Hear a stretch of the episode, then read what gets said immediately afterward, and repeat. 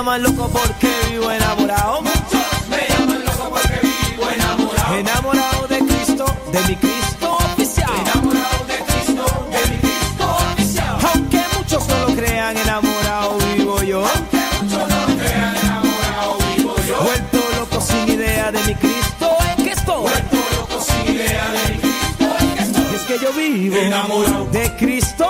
Y es que yo vivo Enamorado. de Cristo. Y es que yo vivo Enamorado. de Cristo.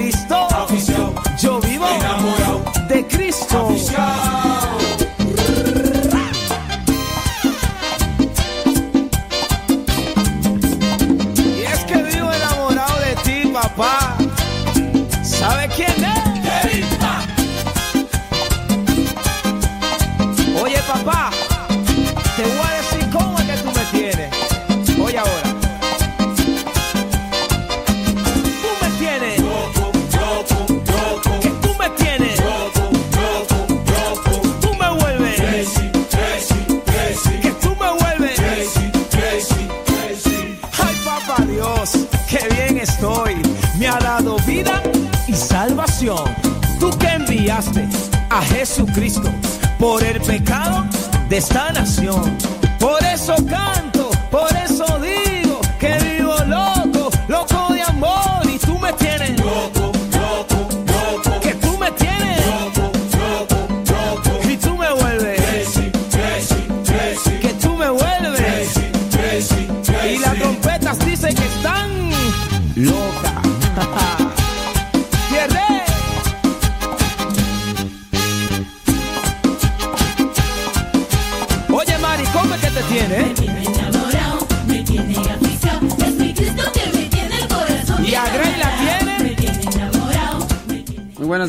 ¿cómo le va?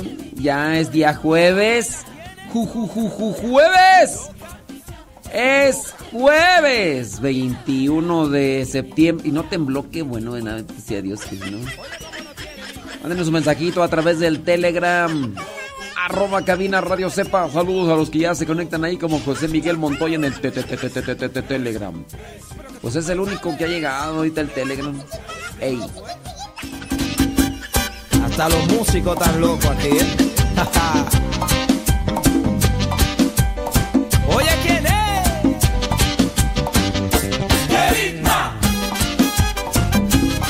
Todo el mundo está loco aquí con papá.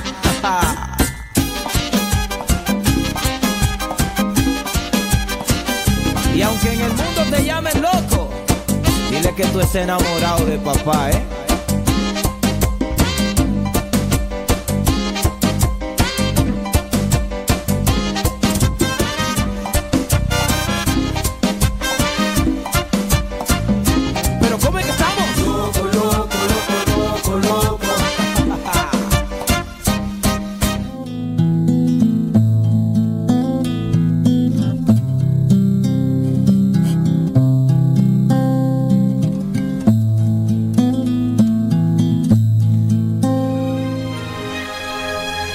Deja que el Dios de la paz y de la misericordia te acompañe en esta jornada del día y que nuestro corazón esté dispuesto siempre para recibir su gracia, su amor y su perdón.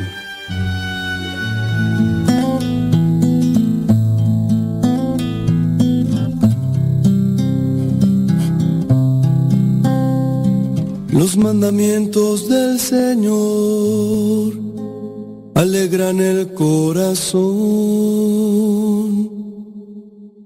La ley del Señor es perfecta del todo y reconforta el alma. Inmutables son las palabras del Señor y hacen sabio al sencillo.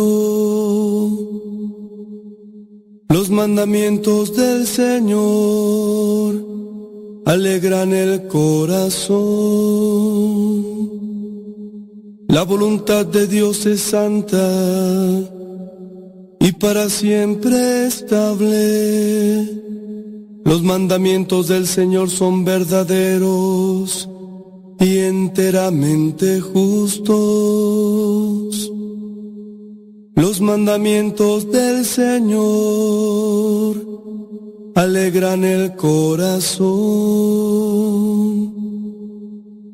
Aunque tu servidor se esmere en cumplir tus preceptos con cuidado, quien no falta, Señor, sin advertirlo. Perdona mis errores, mis errores ignorados, los mandamientos del Señor alegran el corazón. Presérvame, Señor, de la soberbia.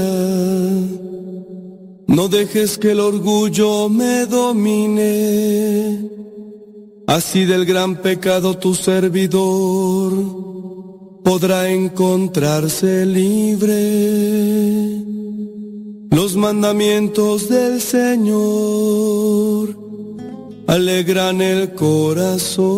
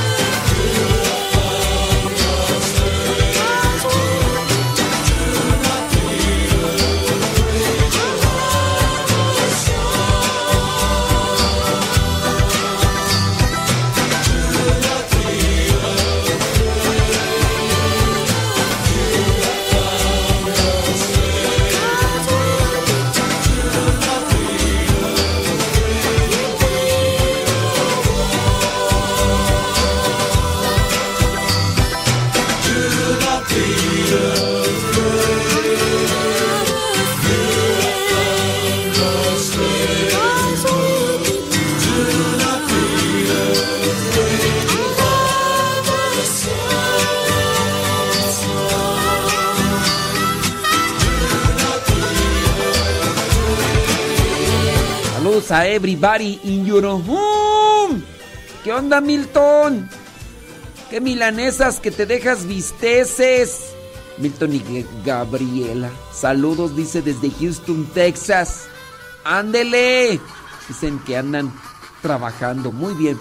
Prima, prima. Saludos de mi prima Goya, hombre. ¿Cómo andamos, prima? Espero que muy bien, prima. Sí. echándole rayas al tigre y que nadie, absolutamente nadie te detenga, prima. Sí. ¿Qué dice? ¿Qué cuenta la vida? Saludos, dice Antonio de Ramos Arispe. Allá están en Ramos Arispe, Coahuila. ¿Quién más? Déjame ver por ahí. Betty Galván allá en Springfield, Oregon. Gracias. Muchas, pero muchas. Nayibelua allá en, en. ¿Dónde tú? En este. En Riverside, California. Saludos a la Chapaya. Chapaya. Allá en la, en la Florida. Ofelia Mata en San Bernardino. Carlos Agustín en San Jorge, Utah. Anaí Rodríguez, la que se va a casar. Hey. Ándele. ¿Ya lista o qué? Saludos, Sandra H. León desde la Florida. Ándele. ¿Quién más tú por ahí? Pues creo que son los únicos que se aparecen. Eh, Yuri Tubías allá en Garland, Texas. Claudia Ramírez en Austin, Texas. José Miguel Montoya allá en San Diego, California. Una persona por ahí este, me hizo un comentario ya que en uno de los evangelios que yo mandé dije que por qué había, cuál, cuál era la bendición, o más bien por cuánto había, por cuánto había ofrecido la bendición que tenía, mm, que tenía Esaú a su hermano Jacob, por cuánto había vendido su bendición. Y una persona me, dijo, oiga, yo no sé si está mal o no está mal, dice, pero en primera, dice, no fue una bendición la que Esaú... Dice, este... Válgame Dios. En primera dice, no fue una bendición, dice, fueron los derechos de, de ser primogénito. Se fueron los derechos de ser primogénito, no fue una bendición.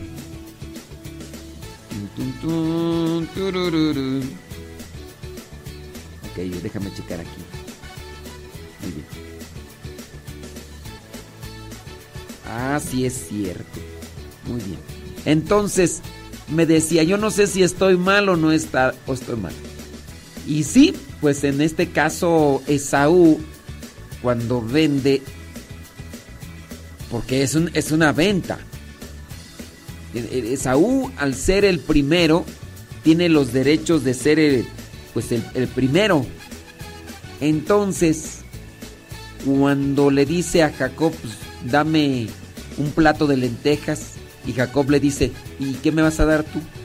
Dame eh, los derechos de ser el, el primero, porque por ser el primero tenía privilegios, tenía derechos. Y entonces la persona, pues, estoy queriendo encontrarla. Estoy queriendo encontrar el mensajito que me mandó para leérselos tal cual. Y pues bueno, podríamos aquí entrar en una... Aquí miren, ya, ya lo encontré. Dice, recibe un afectuoso saludo de su servidor y aquí me dice su nombre. De Atlacomulco, Estado de México. Lo felicito. Siempre escucho su reflexión. Perdone mi ignorancia, Dice, pero en un evangelio usted hizo una pregunta, ¿por qué tipo de guisado vendió Esaú su bendición? El guiso fue de lentejas, pero no vendió su bendición, vendió sus derechos de hijo de primogénito, Génesis 25, 31. Después, Jacob le robó la bendición por su atención. Pues no le robó su, no, no le robó su bendición. Sí, los derechos los derechos, en este caso, de, ser el primero. Sí, este, tuvo que buscar la manera de alcanzar la bendición, pero los derechos ya los tenía. Era una bendición, una bendición como regalo. Es que aquí encontramos temas como el, lo que vendría a ser la, la interpretación. Aquí entramos en un tema que se llama semántica. Y en el caso de la semántica es cómo nosotros podemos a veces estar interpretando los textos bíblicos. Es una bendición, se dice, es algo bueno que recibimos de parte de Dios. Hoy, por ejemplo, a los hijos les dicen, ay, tengo una bendición. tengo la bendición de despertarme temprano, tengo la bendición de un hijo. Y si uno se va a, a los términos literales, pues uno va a decir, oye, un hijo no es una bendición, es un ser humano. Levantarte eh, temprano no es una bendición. Y, así podríamos caer. Pero una bendición teniendo en cuenta que es un regalo de Dios. Y en el caso de haber nacido primero, es la bendición, tiene derechos. Que ya después buscará cómo, cómo encontrar la bendición de Saúl, es otra cosa. O no sé usted qué piensa, qué me podría decir con relación a esto de las bendiciones de Dios. El Señor es mi pastor,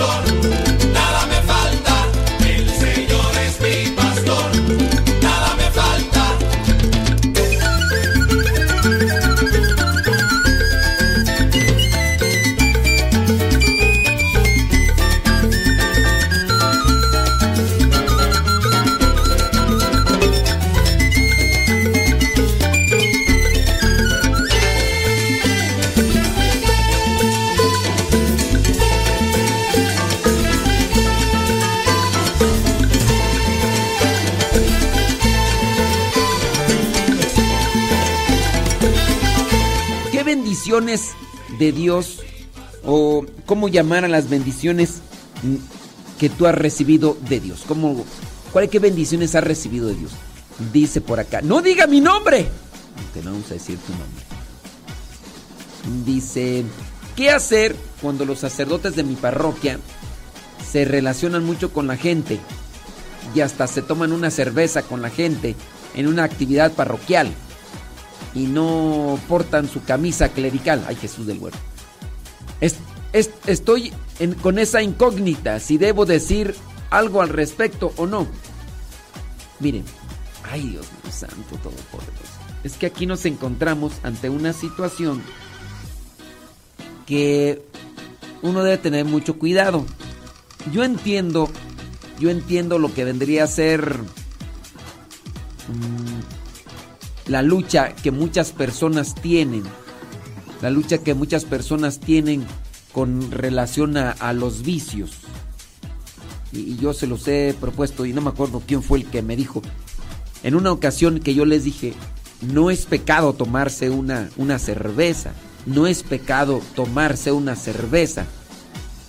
Y recuerdo yo el mensaje de, de esa persona, que pues fue ya hace ya dos, tres, cuatro, cinco años, ya ni me acuerdo y que esa persona que, que me escuchó en la reflexión del Evangelio me dijo, pues estoy en desacuerdo con usted.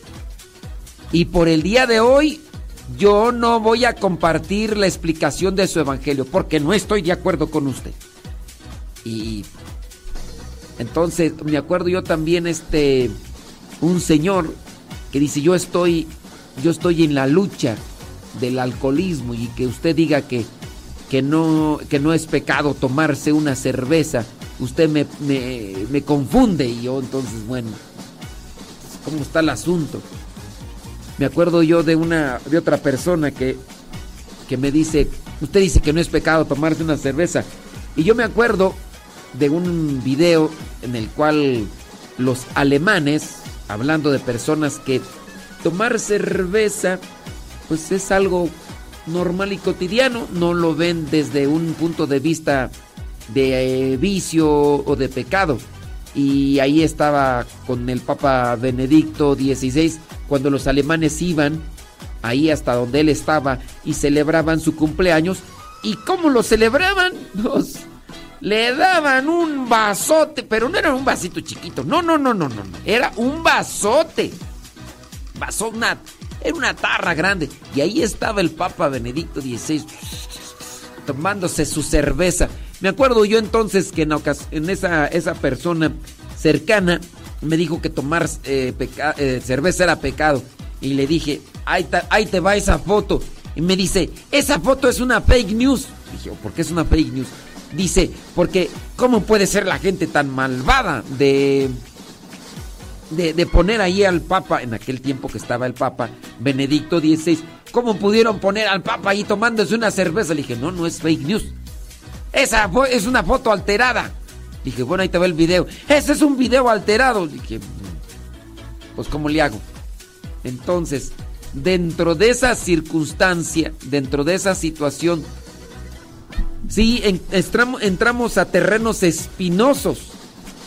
Porque una persona que tiene una adicción, hablándose del alcohol, pues no, no debe ni siquiera de oler la cerveza. Y, y en este caso, muchas veces uno puede tener la equivocación de invitarle o de decirle a otra persona, tómate una cerveza. Pongamos el ejemplo de, de un sacerdote que podría tener autor- autoridad moral y llega a la casa de una familia y entonces el sacerdote dice, no tienen una cervecita por ahí. El sacerdote supongamos que no tiene el vicio pero sí le dice a los demás, vamos echarnos una, una no tiene nada de malo. Y si el otro está dentro de esa lucha, puede ser nuevamente que lo meta al carril del vicio y ahí va a estar mal. Adicciones de todo hay y las adicciones como tal son pecado. Dígase la adicción al celular, dígase la adicción al azúcar, dígase la adicción al pan, a los carbohidratos, entonces, con relación a esto que tú dices que el sacerdote de tu parroquia eh, se relaciona con mucha gente y hasta se toman una cerveza, una. Si ustedes me dicen es que tomarse una cerveza es pecado, bueno, en el tiempo de Jesús él fue a las bodas de Caná e incluso hizo el milagro de cambiar el agua en vino. No era cerveza, pero al final de cuentas era vino y es pecado, una cerveza es pecado. No es pecado, pero para algunas personas sí es pecado, porque una no es el límite. El pecado a lo mejor incluso hasta podría ser, a ver, en estos tiempos eh, hay cervezas sin alcohol y se les llama cervezas, cero alcohol tendríamos que llegar a la especificación de decir, este, esta, e- este, esta, esta es una cerveza sin alcohol. Hay cosas que se le echan al organismo y que perjudican. Perjudica, por ejemplo, el cigarro. Eh, en pequeña y en mucha proporción. Perjudica la cerveza al organismo dependiendo. Si por ejemplo tiene un hígado un hígado, ¿cómo se le llama tú? Pues tiene un hígado mal. Tiene un hígado que, que, que se puede alterar porque hay, hay a veces cierto tipo de alteraciones en el hígado eh, eh, que puede llevar a hacer que la persona tome unas, una cerveza, dos cervezas y se altere porque sea propenso a... tiene un hígado graso y sea propenso a, a la cirrosis. Y entonces esa persona no podría tomarse en este caso ni siquiera una cerveza porque como su hígado está alterado, entonces podría estar ahí ah, afectándose. Entonces, pues, es una situación de de ahí de dificultad y yo lo que podría decir que uno debe tener cuidado con cierto tipo de cosas que podría hacer que a los otros les desprendan en sus vicios. Yo podría entonces eh, tener que llegar a un lugar. ¿Quieres un, un pan? Porque yo le voy a decir a la persona, oye, y tú no tienes problemas con el pan, porque qué tal si tú te estás resistiendo a comer pan, porque mira, hasta tienes cuerpo de concha, cuerpo de dona, y tú ya no debes de comer pan, porque si no te va a afectar. Y entonces, ¿sabes qué? Este, a mí yo, yo no tengo problema. Bueno, a lo mejor tengo cuerpo de virote, pero este, tengo eh, cuerpo de pan francés, así largo, largo. pero eh, eh, yo puedo comerme un pan, pero a ti no te conviene comerte un pan porque después vas a querer dos y pues mira nada más. O sea, uno podría, oye, yo no tengo problemas de azúcar, pero tú tienes problemas de azúcar, tráeme. Y entonces, ¿cómo lo vamos a hacer ahí entonces en ese asunto? Porque estamos en una complejidad. En una complejidad. Vamos a descansar un poquito. No, ¿y qué tú tal si tienes el problema de la flojera? Tú tienes el problema de la flojera. Oye, podrías revisar ahí en tu celular. ¿Y qué tal si tú tienes el problema de la nomofobia? Y, y tú estás queriendo apartar de tu celular. Y yo te digo, estamos en una situación un tanto de, de tribulación. Pienso yo que lo que tendríamos que analizar más bien cada uno de nosotros es no ser escrupulosos, sí analizar con relación. Tú dices, este sacerdote de la parroquia se relaciona con la gente y toma una cerveza. Yo, yo podría decir, mejor no andarse. Ahora, ¿y qué tal si este sacerdote se, se relaciona con estas personas de manera muy privada y la persona está allí siempre revisando por la ventana de su casa a ver quién llegó a la casa de sus vecinos y ahí está el sacerdote y tú con unos miralejos estás mirando? es, yo digo, en su caso el sacerdote tendría que evitar ser pública su situación para que no se malinterprete su postura. Esa es mi visión. Pero sí, entramos a terrenos espinosos donde, ¿cómo hacerle ante esta circunstancia? ¿Ustedes cómo le harían?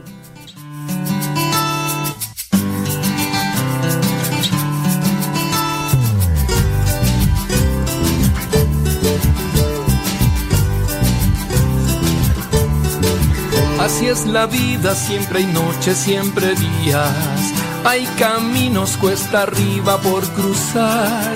Cuando se pierden los colores de mi vida, mi Madre Celestial me vuelve a animar. Así es la vida, hay amor o antipatía. Hay pasiones que nos toca dominar. Cuando se apaga esa música del alma, Madre Celestial me alienta a cantar. Ella es mi gran refugio, mi fuerza al caminar. Su manto me protege sin cesar.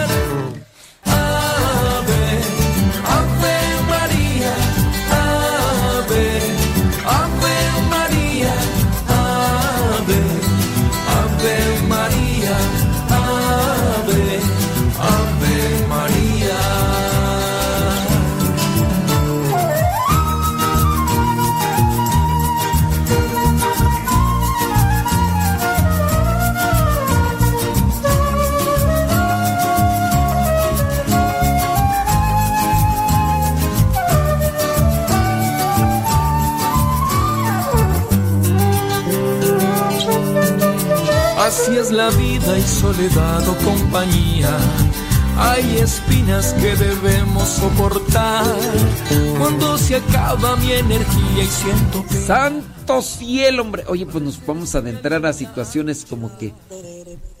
No sé, yo podría decir que estas situaciones son un tanto escabrosas. Porque mm, lo- los, los comentarios sí con relación a este tipo de, de cosas como la persona lo plantea, pues pueden así como meter- meternos en un cierto tipo de plática sin fin. O sea, sin fin porque uno dice una cosa y otros otros dicen otra cosa. Yo solamente le podría decir a esta persona, que dice que no diga su nombre, ¿verdad? ¿Quién sabe por qué? Pero yo le diría a este sacerdote, sí, hay que tener cuidado con todo. Cuidado no porque uno se tenga que esconder para pecar, no. Haz cosas buenas, constructivas. Y en su caso hay que evitar hacer cosas que pudieran confundir a las personas. Esta persona que me escribe le pareciera hacer mal que un sacerdote se tome una cervecita con otro. Yo lo que podría decir, bueno, pues mejor el sacerdote evite evite, en su caso, hacer esto. Evite otras cosas más. Está mal que un sacerdote no vista con la camisa clerical. Pues también dependiendo dónde, oiga. Digo, yo no me voy a justificar, yo regular y casi siempre ando en una forma con, con una vestimenta clerical. Y dígase eh, de paso que, pues bueno, en ocasiones yo utilizo una camisa de vestir cuello mao, una camisa. Me han traído por ahí una, unas camisas de, de Vietnam.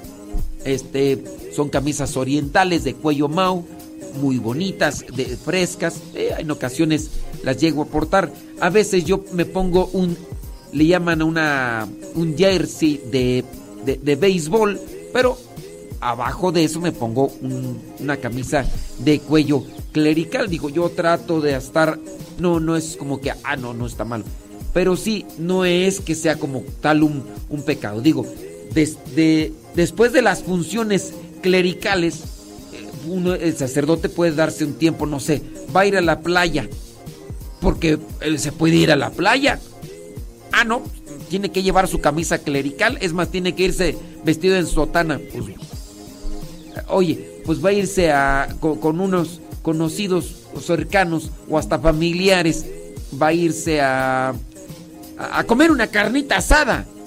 Y no se llevó su camisa clerical, no, tiene que llevar su, camisa clerical. ¿Por qué? Entonces estamos hablando de situaciones que se pueden malinterpretar. Eh, le invitan, no sé, le invitan a comer. Llegó el sacerdote a un restaurante familiar donde también venden cerveza. Y entonces lo ven entrar a ese lugar donde otros han salido borrachos. Pero es un, es un restaurante familiar. Si el sacerdote se mete eh, en antros, en antros de, de mala muerte, pues ahí es otra cosa, ¿verdad? Pero si nosotros tendríamos que eh, tener cuidado como, como clérigos, como ministros, de realizar cierto tipo de acciones que eh, en su situación como tal no es malo, pero podría, podría confundir a los que lo ven como malo. Y no sé, me, me viene a la mente una ocasión que, que mi hermano me invitó, me dijo mi hermano, vámonos a, vámonos a por ahí a unas montañas. Y, y fuimos por ahí al, al famoso río de Azusa, que es más bien un riachuelo, ¿cuál río? Yo, yo en mi rancho le llaman río a un eh, algo grande y que lleva mucha agua. No, eh, vamos al río de Azusa, un riachuelo. Y pues bueno, yo llevaba, sí llevaba mi camisa clerical como tal, pero como hacía mucho calor me la quité la camisa clerical y me quedé con, con la pura playera. No vaya a ser que una persona llegue y me diga, mira nada más acá. Y yo mira al padre que traía solamente una playera y ni siquiera era de tirantes, era una playera así. Entonces ya alguien me va a juzgar y me puede criticar. Si el padre, aunque esté haga mucho calor, tiene que traer su camisa clerical. Y yo en ese día sí eh, reconozco y me confieso que ahí me quité la camisa clerical que sí traía, pero el calor y, y bueno, estamos en un ambiente familiar, mi hermano, eh, su esposa, sus, sus hijos y unos cercanos. Entonces ya ahí estaríamos entrando como una situación escrupulosa. Pienso yo, tener mucho cuidado. Digo, no sé si alguien me reconoció. Yo espero que no, ¿verdad? Para que no se escandalicen. Pero eh, cuando andaba ahí con mi hermano en ese lugar, este, pero igual que también si a nosotros nos toca ver algo, pues no hay que caer tampoco en el escándalo. Otra cosa, ¿verdad? Hubiera sido ya que, ¿sabes qué? Este, el sacerdote andaba bien borracho. Ahí sí es otra cosa. Ahí sí es otra cosa. Porque dice, estoy en la incógnita. ¿Qué debo decir? Si debo decir algo al respecto o no. Si, si tú ves que el sacerdote anda haciendo cosas que realmente son pecado, no sé, andaba con, con, un, un gay, andaba con una mujer ahí tocando donde no se debe, ¿te acuerdas? Como el otro padre que se fue a, allá a una playa con una mujer y andaba eh, él en short y la mujer en, un traje de baño y los dos solos. Y de hecho hasta los fotografiaron y luego el padrecito este, hace ya muchos años eso, ¿verdad? Hasta, hasta incluso andaba ahí tocándole donde no debe. este, pues sí, pues ahí sí ya debes de decir. Digo, no trae camisa clerical. uf. Ojalá, qué bueno que no me viste ese día que andaba yo ahí con, con, mi hermano que traía solamente la playa, porque si no hubieras llegado. Padre, ¿dónde está su camisa clerical? Oye, pues es que hace mucho calor, estoy aquí en este riachuelillo pichurriento de Azusa, donde está ahí un agua toda fría y, y negra y, No, tiene que traerla, porque si no es pecado. Digo, también uno debe tener criterio. Si, si, ve, si me ven que ando haciendo algo malo, yo les doy la, la, la auto- la libertad y les doy también la autoridad para corríjanme. Si ven que ando haciendo o ando diciendo algo malo, corríjanme. Sí, cualquier cosa, pero que, sea justificada para que ustedes no caigan pues en el escrúpulo. Esta persona pues se escandalizó que porque el sacerdote se echó una cerveza, dice, con unos conocidos de la parroquia. Digo, también si se la están tomando dentro de la capilla, ahí sí es malo. Ahí sí es malo. Se la está tomando en el atrio, ahí sí es malo. Se la está tomando en la sacristía, ahí sí es malo. Ahí hablé. Pero si, si, si se la estaban tomando eh, en un restaurante eh, familiar y, y era una cerveza, ni siquiera andaba borracho. Pero, oye, que, que anda haciendo otras cosas, abrazando. También yo, por ejemplo, les he dicho sobre el cuidado de, de saludar. Puedo yo decir que hace muchos años, pues en cierto modo yo tenía la costumbre de, de saludar con un beso en la mejilla a ciertas personas. Ya casi no lo hago. De hecho, creo ya hace años que no lo hago. Hace años que no lo hago. Ni siquiera con, con personas muy, pero muy cercanas con quienes antes lo hacía. Y, y son contaditas. Pero igual yo, algunas eh, primas, saludaba de- con un beso en la mejilla. Y ya lo he evitado. ¿Por qué? Porque no vaya a ser que alguien me vea y que no, no sepa que es mi prima y que vaya a decir, mira nada más el Padre Mundo, esto andas. ¿Por qué? Porque no quiero que anden mal suponiendo. Ya hace muchos años, puedo decir hace muchos años, sí, a, ciertas personas que conocía desde hace mucho tiempo y que hay un cierto tipo de aprecio y cariño. Haya un pecado en saludar a alguien. No, no ni un pecado. Pero pues para que no me anden juzgando y para que no me anden ahí acusando. Entonces uno debe también, como sacerdote, tener cuidado.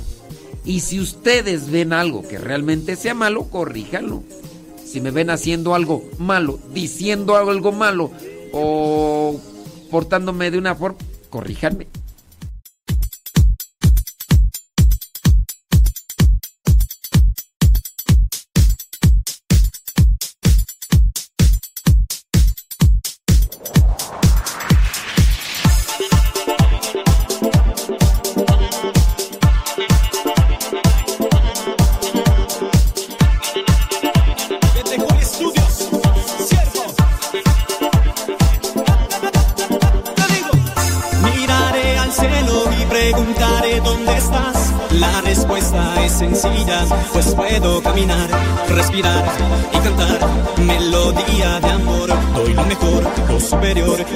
Viva siempre el amor.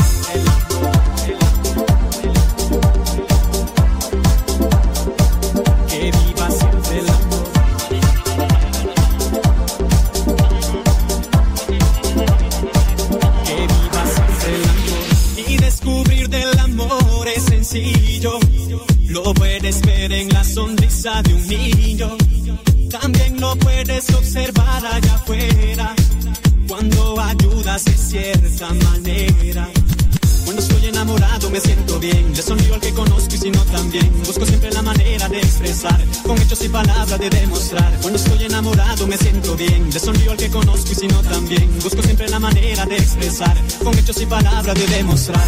Miraré al cielo y preguntaré dónde estás. La respuesta es sencilla. Pues puedo caminar, respirar y cantar. Melodía. Santo cielo, yo pienso que vamos a cambiar ya de, de temática porque si no, pues aquí nos podemos ir a, a una situación que podría ser desgastante y pues no podríamos llegar a nada. Eh, ¿Qué hacer cuando en la parroquia invitamos a gente a los cursos bíblicos y pues no es fácil atraer a las personas? Pero hay otros grupos apostólicos que también invitan a las mismas personas para pertenecer a su grupo apostólico. Espero me pueda dar un consejo, gracias. No, no le entiendo a tu pregunta, criatura. ¿Qué hacer cuando en la parroquia invitamos gente a los cursos bíblicos? Y pues no es fácil atraer a las personas. Pero hay otros grupos apostólicos que también invitan a las mismas personas para pertenecer a su grupo apostólico, espero. O sea, pero ¿cuál es tu pregunta o qué? Como, que no la agarro. Alguien que me explique. ¿Cuál, pero ¿cuál es tu pregunta? ¿O cuál es tu duda o qué? Porque no... O sea, ¿está mal que tú les invites o está mal que los otros los inviten o qué? A ver. Espero y me entiendan, no, pues no te entiendo. La neta.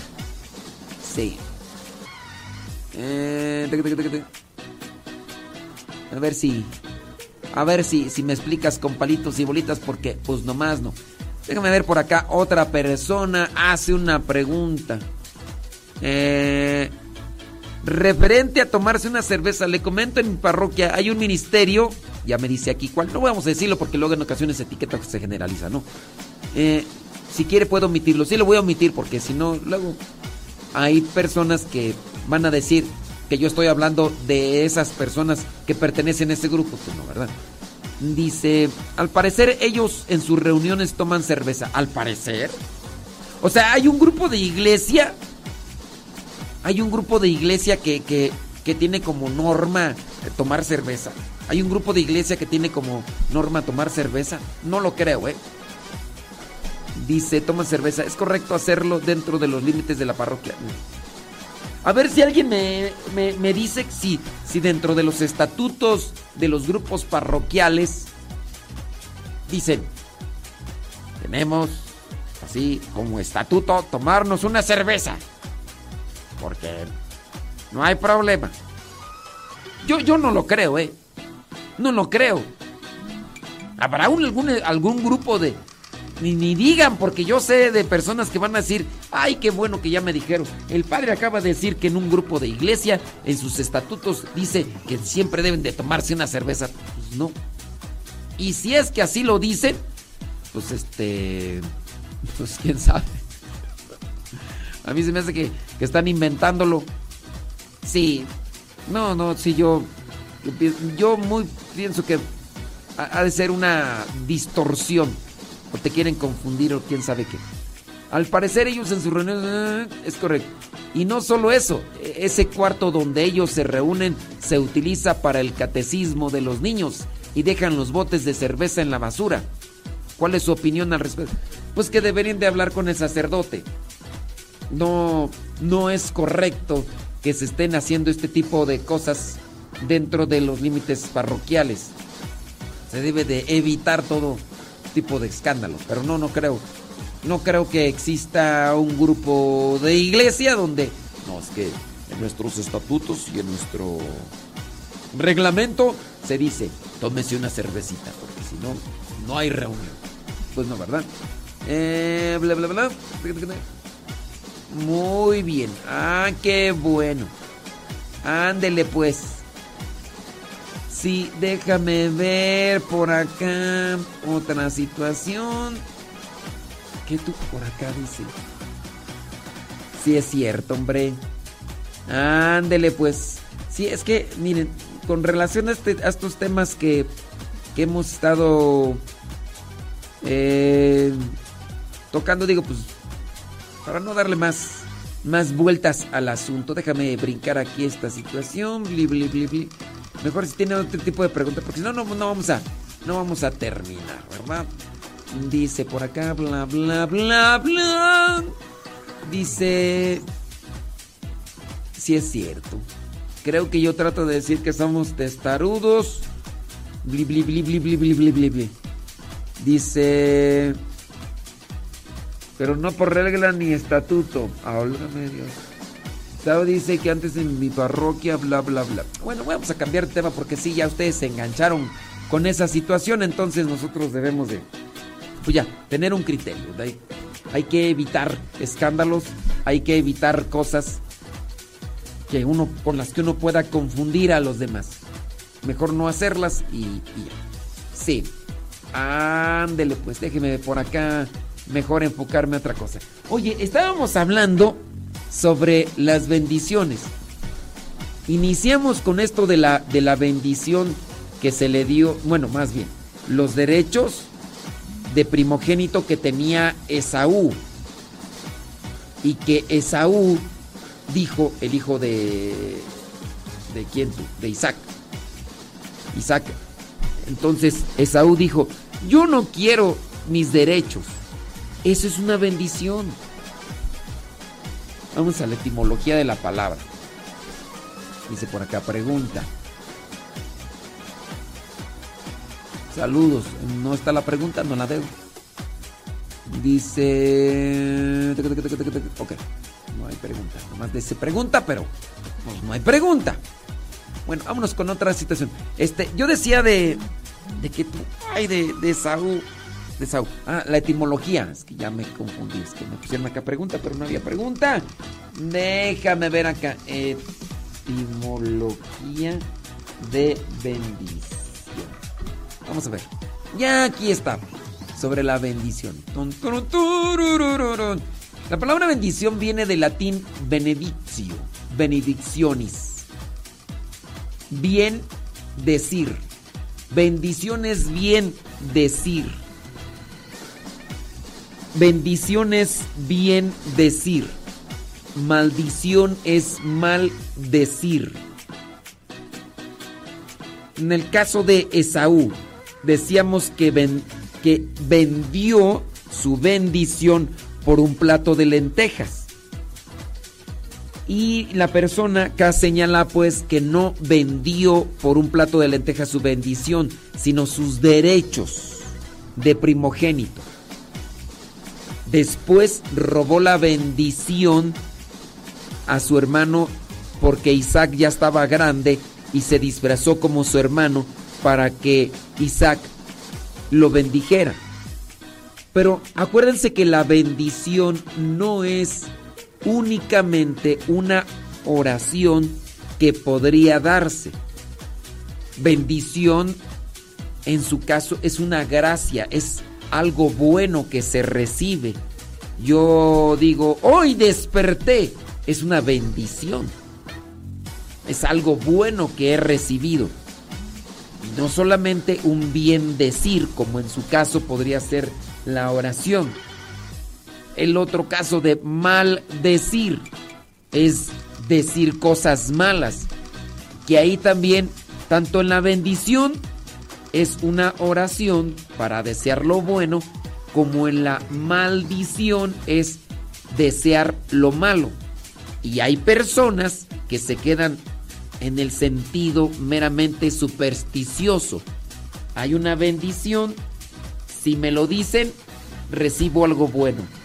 Si me, di, si me dicen que no, lo voy a traer por siempre. ¿Cuántas personas no han cargado con esta superstición porque sus papás o su mamá, su, su papá le maldijo?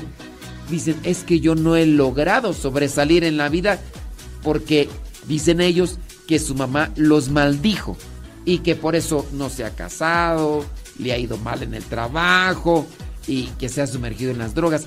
Eso en muchas de las veces se enmarca dentro de los terrenos de la superstición y es algo pues que se debe de purificar porque no es así.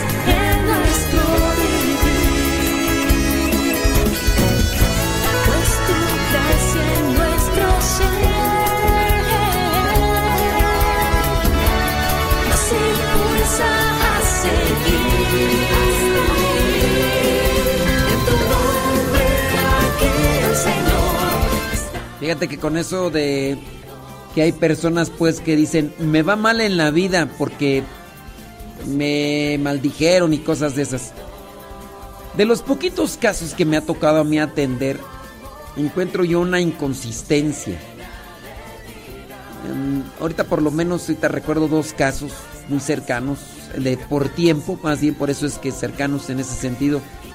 Y recuerdo yo un muchacho que decía, es que yo me dro, yo decía la persona que se, que se drogaba, eh, estaba sumergida en una adicción de, de sustancias, que porque su mamá este, lo había maldecido. Pero pues, digo, o- ok, puede ser que tu mamá te haya dicho, maldito seas, ¿no? Pero, ok, tu mamá es bruja, y aún que fuera bruja, pues miren, cuando uno está dentro de las cosas de Dios, las palabras de cualquier brujo, curandero o chamán no podrían tener un efecto siempre y cuando nosotros estemos bien acercados con Dios. Una persona que se podría justificar en el sentido de, es que a mí me va mal en la vida porque, por ejemplo, dice, ay padre, es que yo no me puedo casar. No, pues es que también fíjate al espejo, pues quién se va a querer casar contigo, criatura, pues este, pues no, o sea, menos de que estés ciego o ciega, pues, pues sí, pues. Pero bueno, ahí en ese caso, hay personas que pueden estar muy bonitas, ah, pero tienen un, tienen un genio. Hijo de la. Fíjate que me ha sorprendido por ahí.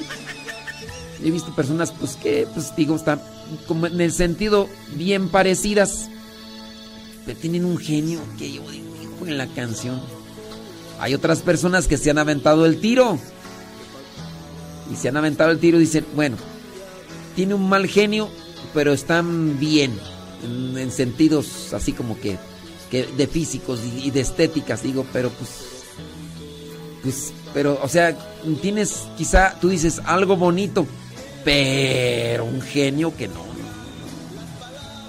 Y, hay otras personas, ¿verdad? Que quién sabe por qué se juntaron con. Porque tú dices, oye, tú, pues, ni, ni, ni bonita por dentro, ni bonita por fuera. Pues ya la desesperación, ¿verdad? Sí. Luego ya nomás toca decir, pues, Dios te ayude.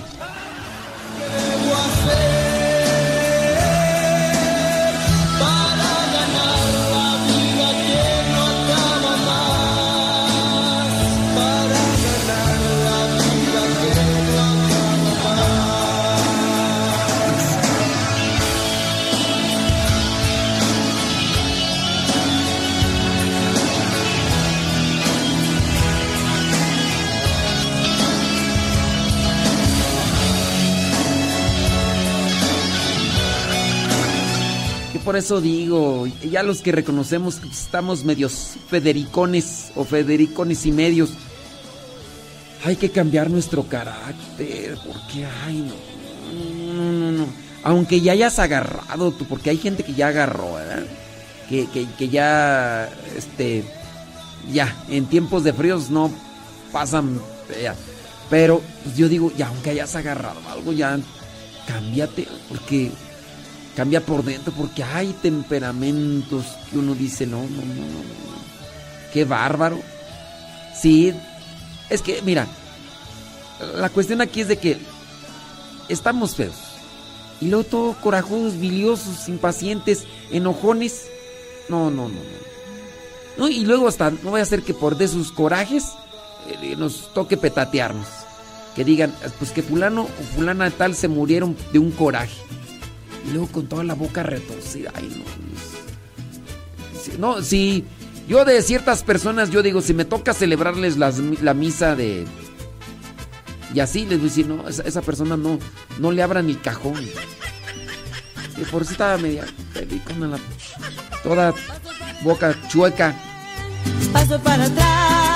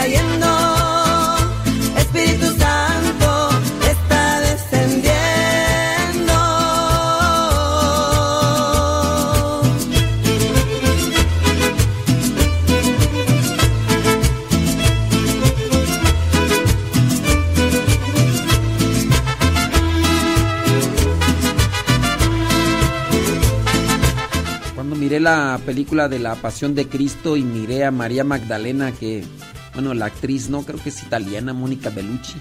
Yo dije, ay, Jesús del huerto. La María Magdalena. Sí, digo, sí hay personas que se parecen a María Magdalena, pero nomás porque traen los siete demonios dentro. ¿eh? Pero nada que ver con la actriz Mónica Bellucci.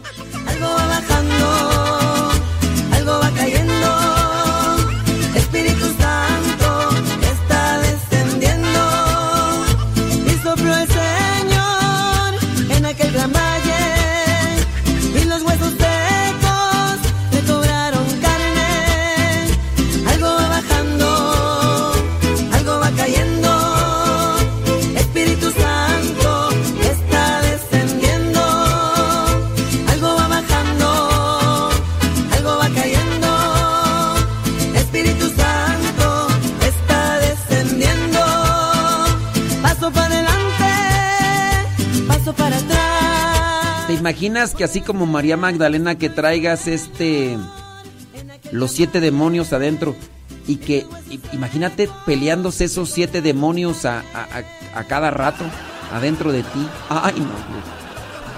Que ni ellos mismos se pongan, porque bueno, son demonios, no, no se van a poner de acuerdo, porque son demonios. Es como si me- metieras este un montón de gatos así de esos peleoneros adentro de un costal. Yo digo que así.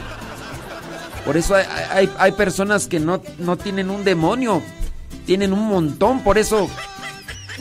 Una revolcadera que sea de hacia adentro. Yo creo que ni ellos mismos se aguantan. No, no, no. Dios libre la. Dios libre. Dios libre.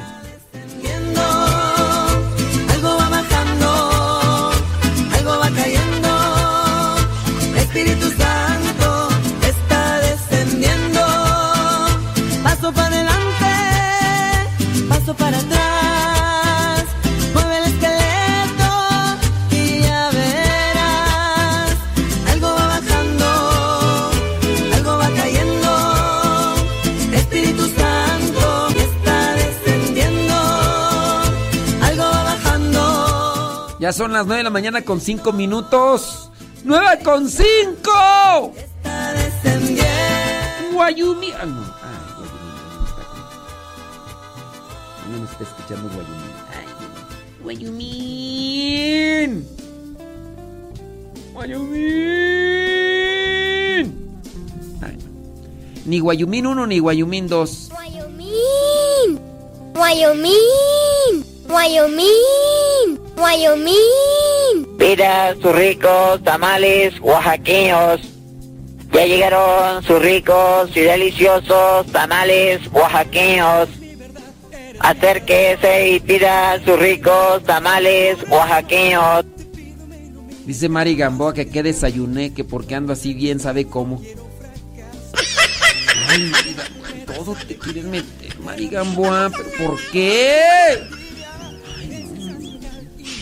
Y en mi rancho le llaman chisme. Ay. Estoy hablando.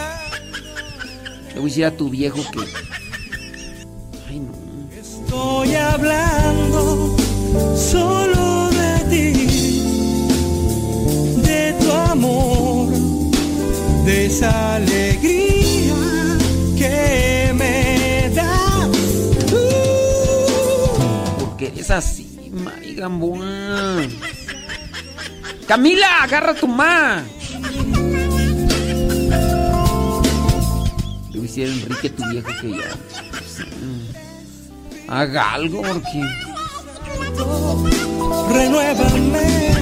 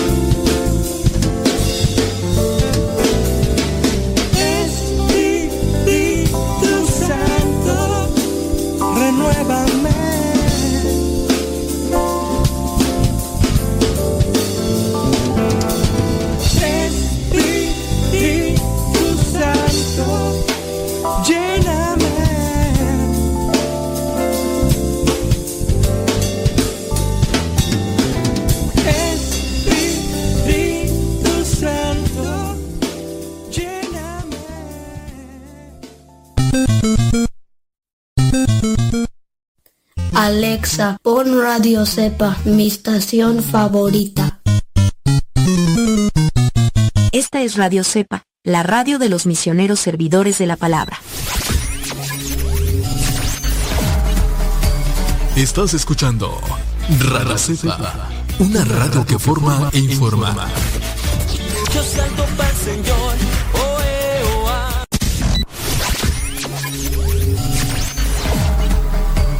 Estás escuchando Radio Cepa, una radio que forma e informa.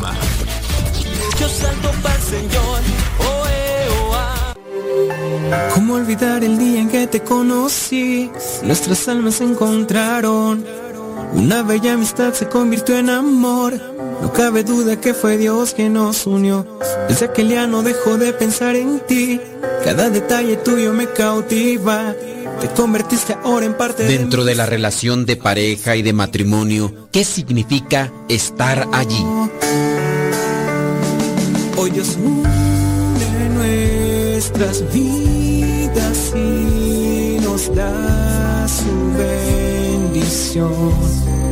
Un día, mientras manejaba por un estacionamiento de camino al doctor, observé una pareja de ancianos caminando con cuidado y avanzando lentamente. El esposo sostenía el brazo de su esposa, mientras ella caminaba con precaución con su bastón en la mano. Su tierno cuidado por ella era evidente. Él estaba allí. Él estaba justo allí cuando ella lo necesitaba. Llegué a la oficina del médico y me senté tranquilamente en la sala de espera. Esa sala de espera regularmente era un lugar triste y allí estaba una pareja de mediana edad con la preocupación marcada en sus rostros. La mujer levantó la mirada valientemente. Su marido la tomó de la mano mientras esperaban. Él estaba allí. Él estaba justo allí cuando ella lo necesitaba. Solía visitar a una persona que estaba en un hogar de ancianos. Había un hombre allí, en sus cincuentas, que se había caído y roto la espalda, quedando cuadripléjico. A veces veía a su mujer entrar, todavía vestida con la ropa en la que había trabajado todo el día. Ella venía todos los días para cenar y pasar todo el tiempo posible con él. Ella estaba allí. Ella estaba justo allí cuando él la necesitaba. Una parte importante del matrimonio es solo estar allí, es apoyar siempre a tu pareja en salud y enfermedad, en las buenas y en las malas. Aquí te compartimos algunas características que puedes asumir para saber estar allí cuando ella o cuando él lo necesiten. Número uno, está allí siempre de buen ánimo. Tu pareja quiere que alguien le anime. Tú puedes ser su mejor animador o puedes ser su mejor animadora. Aliéntalo o aliéntala. Mantén una actividad positiva. Sé de buen ánimo y déjale saber que eres su más grande admiradora o admirador. No es solamente estar, hay que estar de buen ánimo. Número dos, estate presente cuando sea importante. A veces simplemente actuamos por costumbre y no siempre se piensa en estar allí para el cónyuge. Si en el caso es ella y está estresada o preocupada, ve con ella. Si ella está haciendo algo importante, estate allí presente para animarla. Analiza cuál podría ser un momento importante para tu pareja, para que estés ahí presente cuando ese momento importante para ella esté ocurriendo o para él. Número 3. Pasa tiempo con tu pareja. Estar allí por tu cónyuge implica pasar mucho tiempo juntos. El tiempo de calidad juntos es una función de la cantidad de tiempo juntos. Pueden sentarse a mirar alguna película, alguna serie, tomados de las manos. Puedes estar quizá en la cocina, cerca de ella, mientras prepara la cena. O puedes estar ahí quizá mientras él está tratando de acomodar las cosas en su trabajo, o quizá esté arreglando el automóvil o esté arreglando algo ahí en la casa. Puedes sentarte a leer un libro cerca mientras él lee otro libro, pero hay que pasar tiempo juntos. Número 4. Ve de todos modos. Tal vez tu pareja no te quiere molestar. Sería importante que tú le acompañaras, pero no te quiere molestar y tú lo sabes. Hay cosas que se tienen que realizar como sacrificio. Ve de todos modos. Ella puede no querer pedirte ayuda en su proyecto. Ve de todos modos. En caso de duda, opta por estar allí. La importancia de estar allí es saber cómo estar ahí. Una persona contó una anécdota. Dice que estaba sentada en la habitación con su padre, que era ya grande de edad y además estaba enfermo. Estaba prácticamente moribundo. A su lado estaba su esposa. Él había estado completamente inconsciente durante tres días y el momento de irse de este mundo era inminente. Mientras estos esposos habían estado casados por más de 60 años, décadas de estar allí el uno para el otro. En un momento, la esposa se puso cerca del esposo y le dijo, Cariño, ¿puedes darme un beso por última vez? El esposo había estado tres días inconsciente y en ese momento sucedió un milagro. El esposo abrió los ojos, sonrió y frunció los labios para un último beso con su querida. Allí estaban ellos, juntos, en esos últimos momentos de su vida. Esa es la esencia pura de lo que significa el matrimonio. El estar allí juntos, para siempre. Pero hay que saber estar juntos. No es algo que se dé de la noche a la mañana, ni de manera espontánea. Es algo que se tiene que preparar, programar, trabajar y ser constantes. Que Dios te ilumine para que puedas encontrar las vías, las formas y las maneras de poder llevar esto a cabo juntos, en pareja. Que la oración y la reflexión de la palabra de Dios siempre te ilumine para hacer el mejor esfuerzo.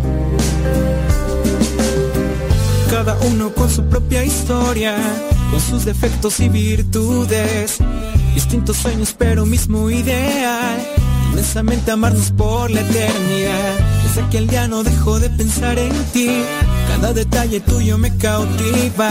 Te convertiste ahora en parte de mi ser, aún no sé muy bien qué fue lo que pasó. Solo sé que yo te amo.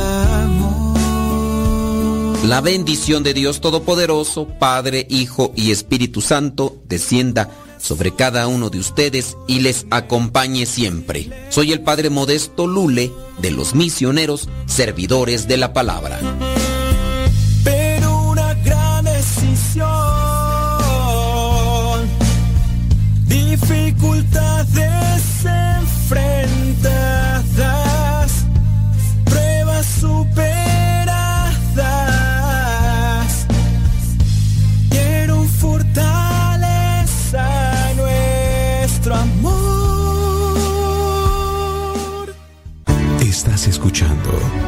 Radio Cepa, la estación de los misioneros servidores de la palabra.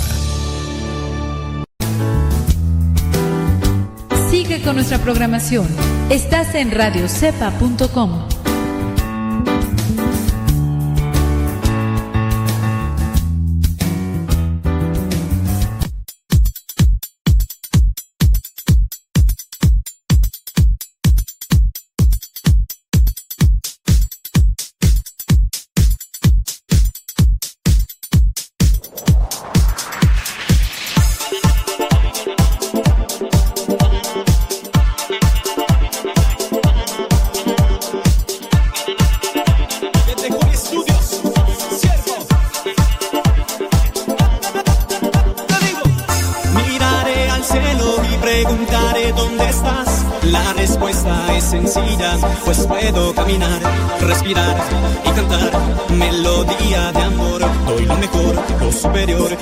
viva siempre el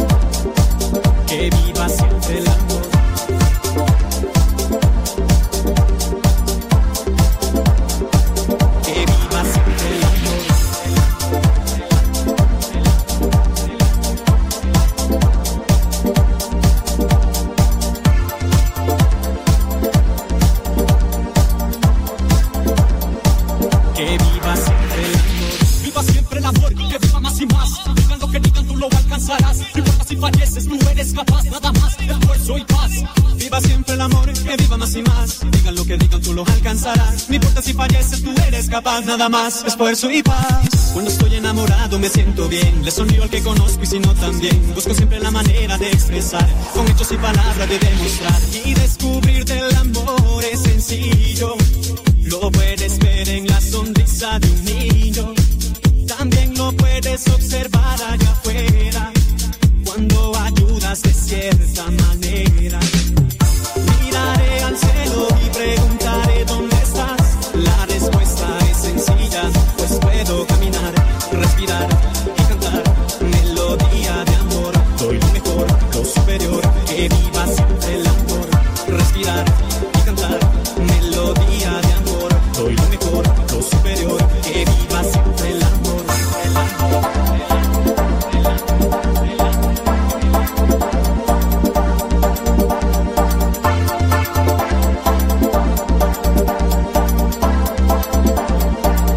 Que viva siempre el amor.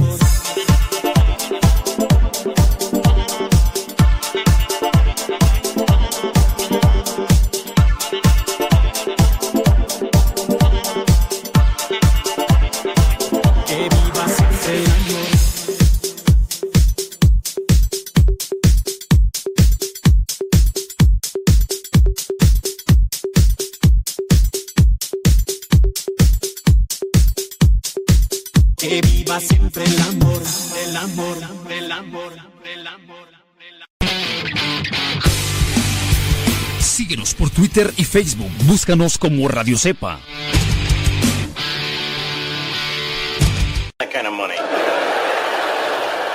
Mira, papá, fuego. Cuidado, no agarres las veladoras del altar, que no sabes que te puedes quemar. No lo regañes. Mejor apaguemos velas y veladoras y escondamos cerillos y encendedores para que no se queme. Es muy fácil prevenir quemaduras. La prevención es vital.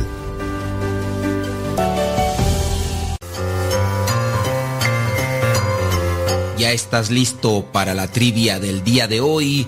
Pues vamos con ella. La pregunta es la siguiente. ¿Cuántos años vivió Sara, la esposa del patriarca Abraham, Sara, la mamá de Isaac? ¿Vivió 127 años? ¿Vivió 145? ¿O vivió 160? ¿Cuántos años vivió Sara, la esposa de Abraham, la mamá de Isaac? ¿Vivió 127 años? ¿Vivió 145? ¿O vivió 160?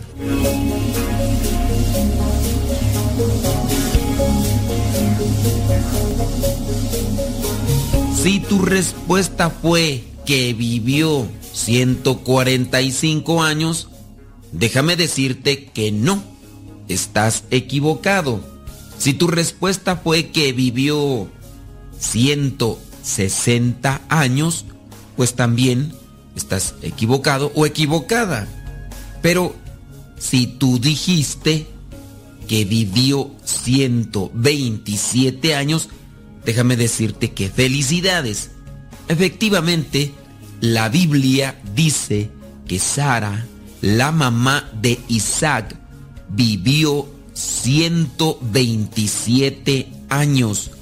Lo podemos comprobar en el libro del Génesis, capítulo 23, versículo 1. Génesis 23, versículo 1. Ahí dice, Sara vivió 127 años y murió en Kiriat Arba, o sea, la ciudad de Hebrón en la tierra de Canaán. Abraham lloró por la muerte de Sara y le guardó luto. Luego salió de donde estaba el cadáver de Sara y fue a decirle a los hititas de aquel lugar, aunque soy un extranjero entre ustedes, véndanme un sepulcro para enterrar a mi esposa. Y los hititas le contestaron, por favor, Señor, escúchenos, usted es entre nosotros un escogido de Dios. Entierre a su esposa en el mejor lugar de nuestros sepulcros, pues ninguno de nosotros le negará su sepulcro para eso. Entonces Abraham se puso de pie, hizo una reverencia ante los hititas y les dijo, si de veras quieren que yo entierre aquí a mi esposa, por favor, pídanle de mi parte a Efrón, el hijo de Zoar, que me venda la cueva de Macpela. Bueno, ya aquí viene a enterrar a su esposa Sara. Pero ¿sabes algo curioso? Él pidió que cuando muriera lo enterraran en el mismo lugar. Y Abraham, cuando murió, fue enterrado ahí en la tumba de su esposa Sara. Lo podemos verificar en Génesis capítulo 25, versículo 10. Génesis 25, versículo 10, donde dice, este terreno era el que Abraham había comprado a los hititas. Allí fue sepultado Abraham junto a su esposa Sara. Después que Abraham murió, Dios bendijo a Isaac, que se había quedado a vivir junto al pozo, el que vive y me ve. Abraham murió cuando tenía 175 años y dice que su muerte fue natural cuando ya era muy anciano. Eso también lo podemos verificar en el libro del Génesis, capítulo 25, versículo 7. 175 años, su esposa Sara tenía 127. No sabemos cuánto tiempo Dios nos va a permitir vivir en este mundo, pero el hecho mismo que enterraran a Abraham en la tumba de Sara, su esposa, quiere decir que había una sintonía. Hace poco platicaba con una persona que es cantautor católico y me platicaba de su dolor familiar, un dolor, pero también alegría. El dolor por que su mamá murió, su mamá murió ya por estar grande de edad y dice que a los 20 días murió su papá. Apenas se estaban levantando del dolor, de la pérdida, de haber perdido o por darse cuenta que se había adelantado la mamá y a los 20 días se adelanta el papá. El papá, el esposo de esta señora, se dice que decía, ya, ya quiero irme contigo, ya quiero irme contigo. había amor, había unidad. Sin duda había dificultades, pero las dificultades también sirven para conocerse. En la medida en que nosotros tenemos dificultades y buscamos superar esas dificultades, nos conocemos. Necesitamos de la ayuda de Dios sin duda para tener sabiduría, fortaleza, paciencia, comprensión y esperanza. Que el tiempo que nos toque vivir en este mundo sea de dicha y que cuando nos toque partir nos recuerden con agrado. No importa cuántos años nos toque vivir, lo importante es que el tiempo que duremos en este mundo sea de dicha y felicidad y sobre todo que podamos aprovecharlo para alcanzar la vida eterna. Recuerda, Sara, la esposa de el patriarca Abraham, la mamá de Isaac, vivió 127 años. Lo puedes comprobar en Génesis capítulo 23, versículo 1.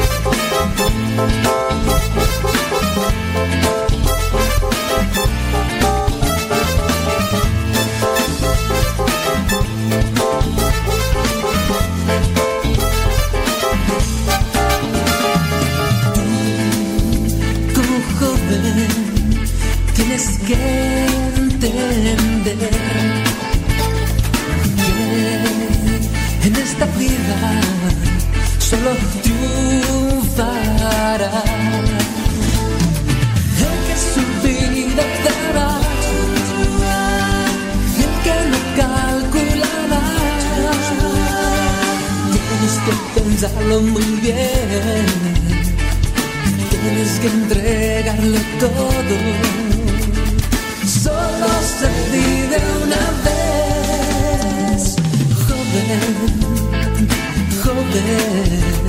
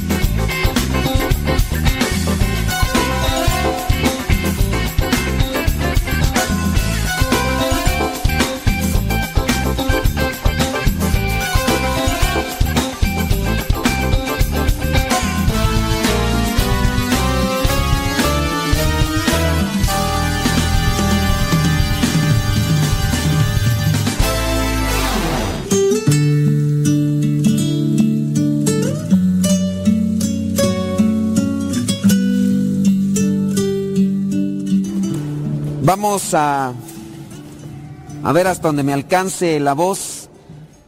Vamos a buscar ahí el, la primera lectura del Éxodo, capítulo 17, versículos del 8 al 13. Esa primera lectura nos puede ayudar para comprender qué podemos hacer en nuestra vida para vencer al enemigo, para vencer en las batallas que tenemos regularmente. Todos, todos tenemos dificultades. A veces son dificultades económicas, a veces son dificultades morales, eh, crisis personales, a veces tenemos también eh, problemas con el esposo, la esposa, problemas con los hermanos, problemas hasta con los mismos papás, los hijos, los papás. Tenemos diferentes dificultades. Ciertamente nuestra victoria no tiene que enfocarse en la humillación del otro, como una cuestión de yo quiero ganar, yo quiero vencer para aplastar y humillar al otro. Eh, aquí la cuestión es siempre salir triunfante y dentro de lo que es triunfante, ayudar, porque esa, es, esa vendría a ser nuestra, nuestro objetivo o nuestro principal motivo, siempre teniendo en cuenta que debemos de purificar nuestra conciencia. Ahora, vamos pues entonces ahí el Éxodo capítulo 17, versículo 8. Para los que han tomado los cursos de Biblia, pueden entender el contexto. Para los que no han tomado el curso de Biblia, pues a ver si lo agarran, ¿verdad? Porque es una cuestión aquí que a veces se necesita. El pueblo de Israel sale de Egipto, se dirige a la tierra prometida y en el caminar hacia la tierra prometida tienen que presentárseles diferentes desafíos. Y estos desafíos son de diferentes maneras. Ya en algún momento llegará lo que vendría a ser el, el hecho de que no tienen que comer, el hecho de que también no tienen agua, son desafíos naturales que se van presentando y vienen las quejas, vienen el cierto tipo de reproches a Dios, ¿por qué nos sacaste de allá de Egipto donde estábamos ante esta situación? Pero también la otra cuestión de las dificultades que se presentan en el caminar del pueblo de, Dios es la dificultad con los pueblos, los diferentes pueblos que se van encontrando en el camino. Y bueno, teniendo presente este contexto, esperando que los que no han tomado los cursos bíblicos por lo menos le agarren, vamos ahora sí al versículo 8 con el comienza la primera lectura. Los amalecitas se dirigieron a Refidim. Los amalecitas es una, una ciudad, un pueblo que, que, se va encontrando en el camino al pueblo de Dios y podríamos entenderles como, como enemigos. Los amalecitas se dirigieron a Refidim para pelear contra los israelitas. Entonces Moisés le dijo a José, aquí no es el pueblo de Israel el peleonero, los peleoneros son los otros, los amalecitas, entonces van a pelear con el pueblo de Israel. Moisés es el líder, es el que está al frente, pero hay también uno segundo que después vendrá a ser el que tome el primer lugar.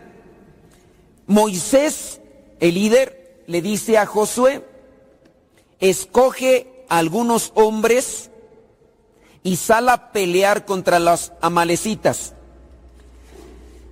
Nosotros podemos entender entonces que necesitamos elección de gente, pero también elección de ideas. Yo quiero vencer, yo quiero salir triunfante. En el matrimonio, ¿Tienes una dificultad en tu matrimonio? ¿Tienes una dificultad en el matrimonio? Entonces, tienes que saber elegir. ¿Qué vamos a hacer? O sea, estamos en un problema matrimonial. ¿Qué vamos a hacer? Porque a veces se puede ver que en el contexto matrimonial no se quiere triunfar, sino se quiere humillar. Es decir, busco la manera como callarte el hocico. Busco la manera como ya no me estés fregando. Y, ese, busco la manera para que veas que yo tengo la razón. Tengo la razón aunque no sea lo mejor. Y esas son las broncas de los matrimonios. El esposo grita, ¿Y qué hace la mujer? Muchas veces también grita, porque, ¿por cómo me voy a dejar gritar por este? Ya, también ella, él grita, tú gritas. Ella grita más, tú gritas más. Y, y después es eso. Después vienen los reproches. Es que tú dijiste esto, pero acuérdate que también tú dijiste el otro, y tú dijiste aquello, y tú dijiste lo demás. Entonces ya no están en la búsqueda de una solución, sino ahora ya nada más están haciendo a ver quién queda, quién puede hacer quedar mal o más mal al otro. Y esos son los pleitos. No, no se buscan soluciones. Entonces, si supiéramos que para poder vencer o ganar, triunfar, hay que saber elegir. Y ahí está el problema. ¿Qué se necesita para hacer una buena elección? Lo que se necesita para hacer una buena elección, se necesita una mente clara, tranquila, serena. Y cuando estás bien enojado, tendrás una mente serena, sabrás hacer un buen discernimiento, tendrás creatividad para encontrar cuáles son las mejores cosas para solucionar ese problema. No, bueno, al menos yo no sé ustedes, pero yo, yo cuando me enojo, yo no, yo no razono ni pienso. Yo a veces lo único que quiero a veces es no dejarme pisotear o humillar. Yo, no sé ustedes, cuando se enojan, si, si son de los que piensan y, son, están serenos, y yo no, por lo menos yo no he visto gente, pero Moisés le dice a Josué que elija, porque ya está enfrente una pelea, saber elegir. Escoge a algunos hombres. ¿Qué- qué- a quién va a escoger Josué? Va a escoger a uno todo chure, chirigüillo, flaco, ahí que ni, ni puede agarrar la lanza, la espada para pelear. Ustedes que van a decir, no, pues este, este es bueno para pelear. No, yo voy a escoger para pelear de aquellos que estén vivarachos, que, que incluso hasta estén fuertes, porque son los ma- malecitas. Voy a escoger saber elegir para poder triunfar. Saber elegir, pero, ok, no se me ocurren algunas ideas. Pido consejo. ¿A quién le vas a pedir consejo? ¿Le pides consejo a alguien que está peor que tú? ¿Le pides consejo a alguien que ni siquiera sabe qué onda con su vida? No sabe ni para dónde va. Entonces hay que también buscar a alguien que nos dé consejo y que nos dé idea. Siguiente cuestión, pienso yo, cuando te den consejos, ideas claras para solucionar un problema, ejecútalos. Porque a como hay gente que busca buenos consejos o busca consejos, pero a la mera hora se queda con los brazos cruzados. Pues buscaste consejo, buscaste ayuda, pero no hiciste absolutamente nada de lo que se te dijo.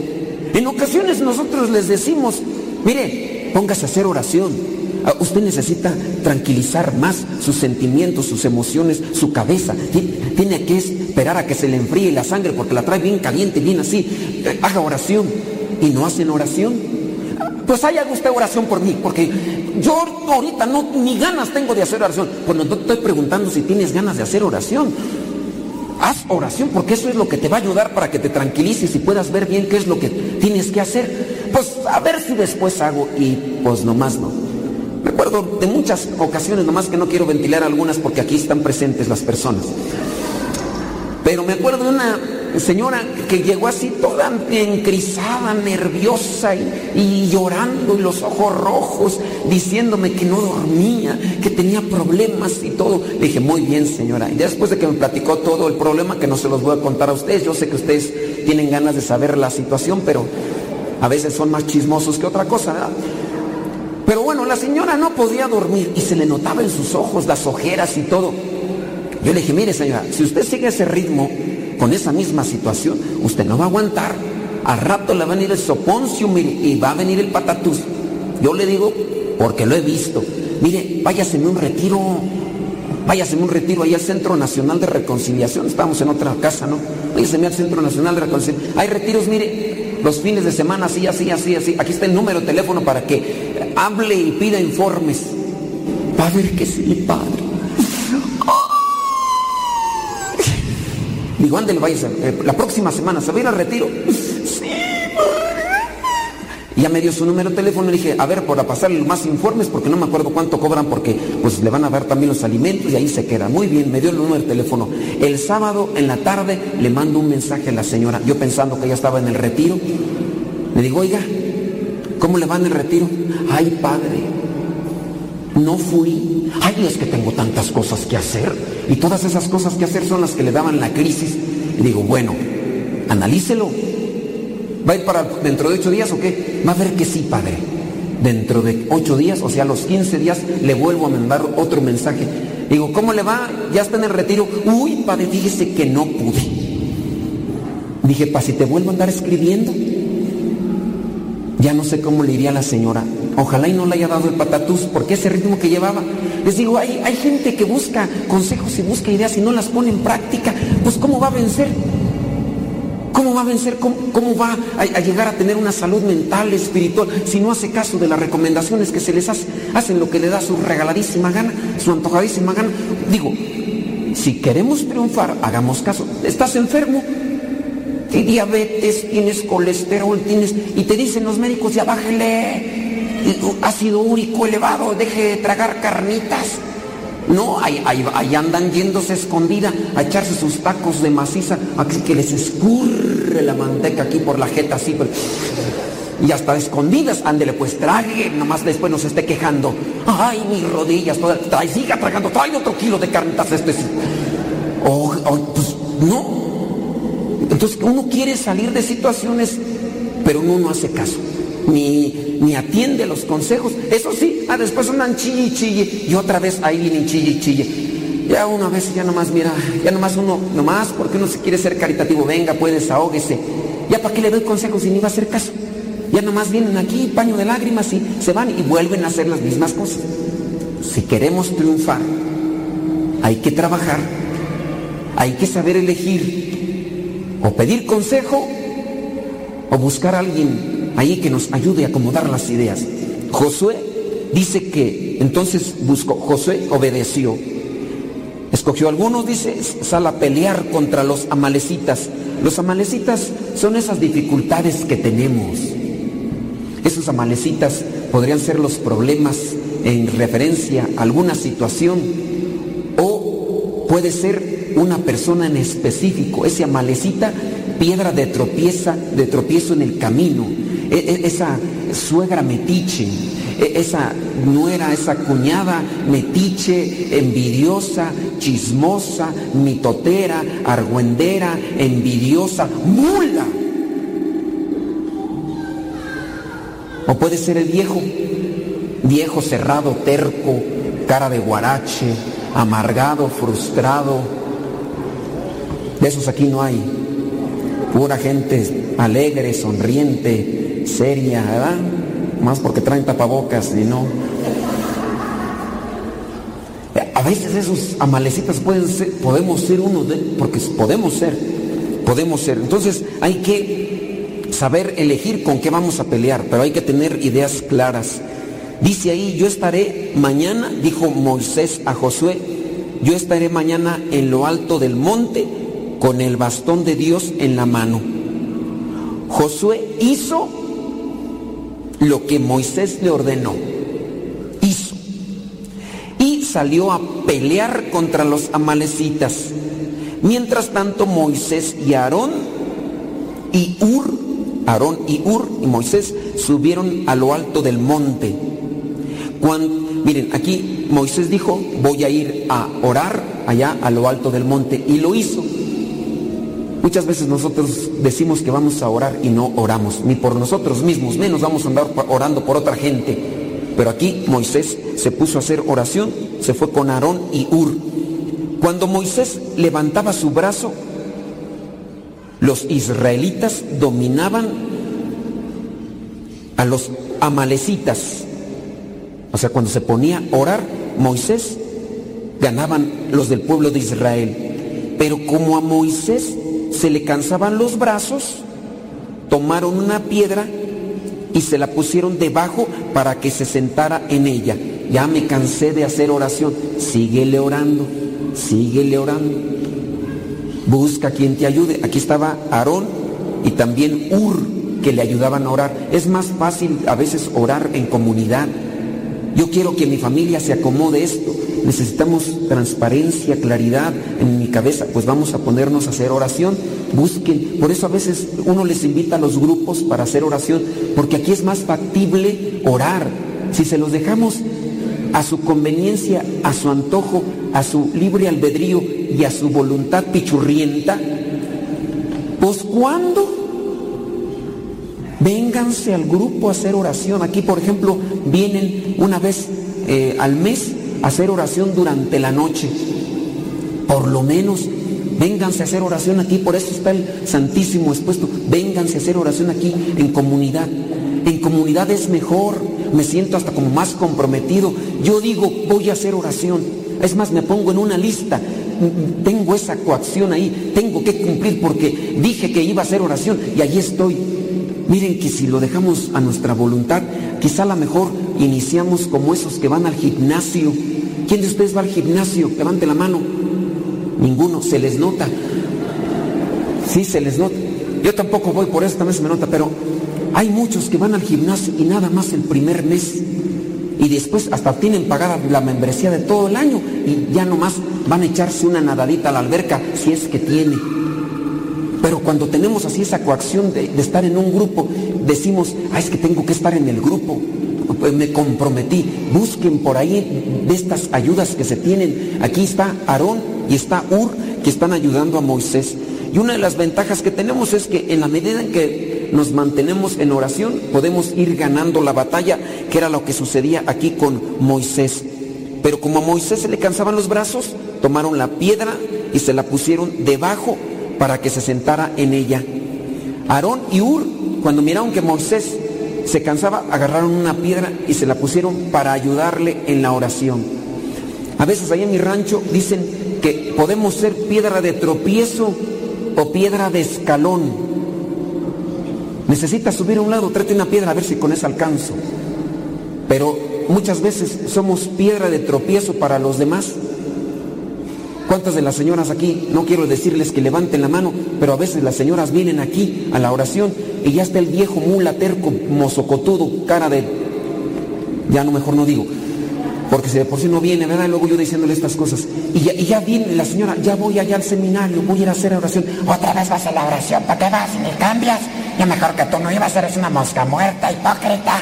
Piedra de tropiezo, pues si de por sí las cosas están mal y luego si no ora, pues se van a poner peor. ¿Cuántas de las veces no nosotros somos los que andamos haciendo burla?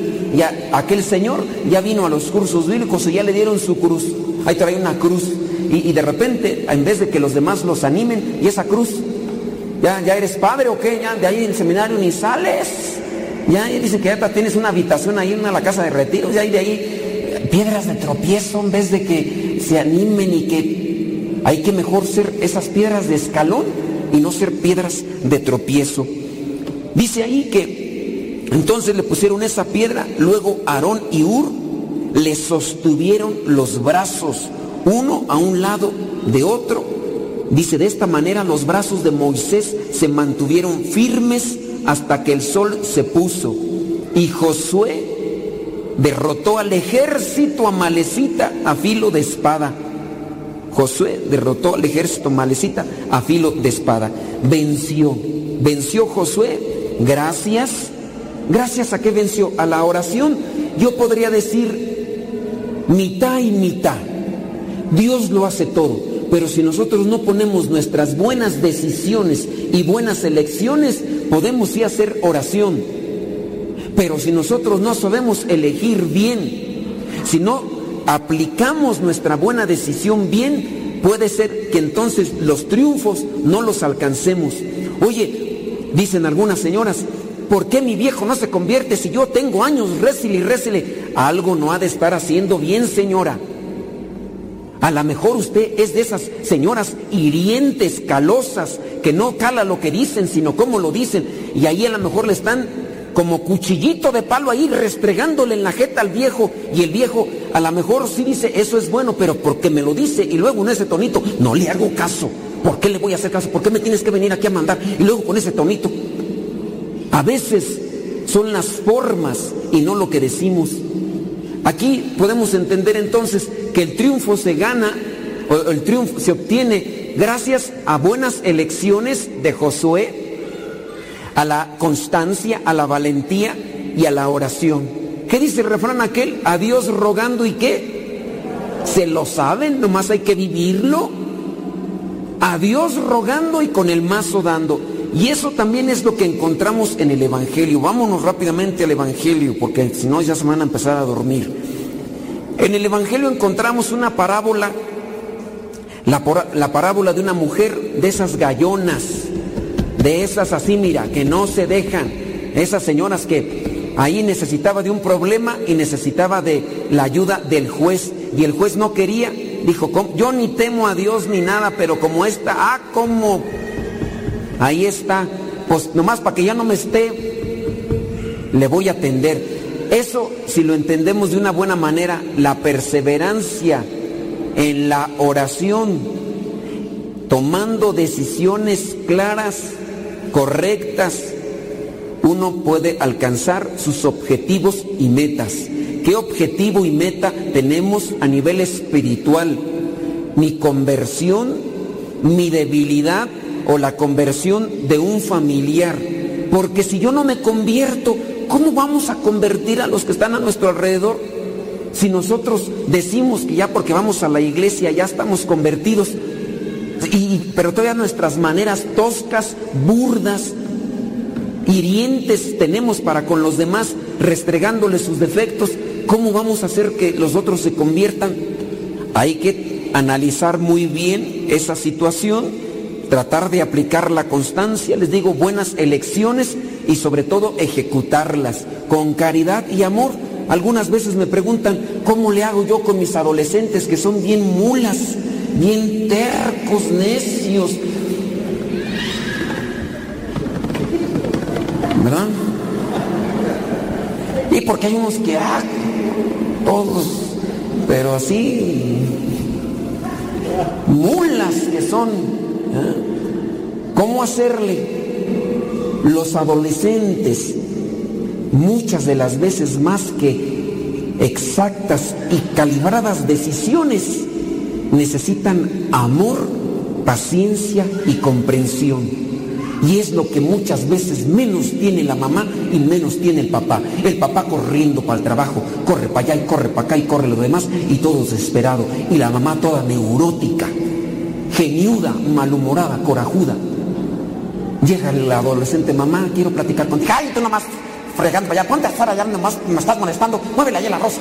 Tú, mueve allá, niño. Ustedes creen en vez de que le den, a ver qué pasa, mija, ¿qué, qué, qué tienes? Mamá, ya me está pasando algo, fíjate que, ay, cochina, puerca, marrana, ¿qué hiciste? Eso se los digo porque algunas mujeres me han explicado que eh, traen esos traumas con sus mamás cuando empezaba a llegar ese proceso de cada mes, ya saben ustedes de cuál, ¿verdad? Y así, en vez de recibir un, paciencia, comprensión, hija, eh, mira, este, voy a tener que hablar muy claramente contigo. ¿Cuál paciencia de esas? ¿Ustedes conocen una mamá neurótica? No la señalen ahorita, ¿eh?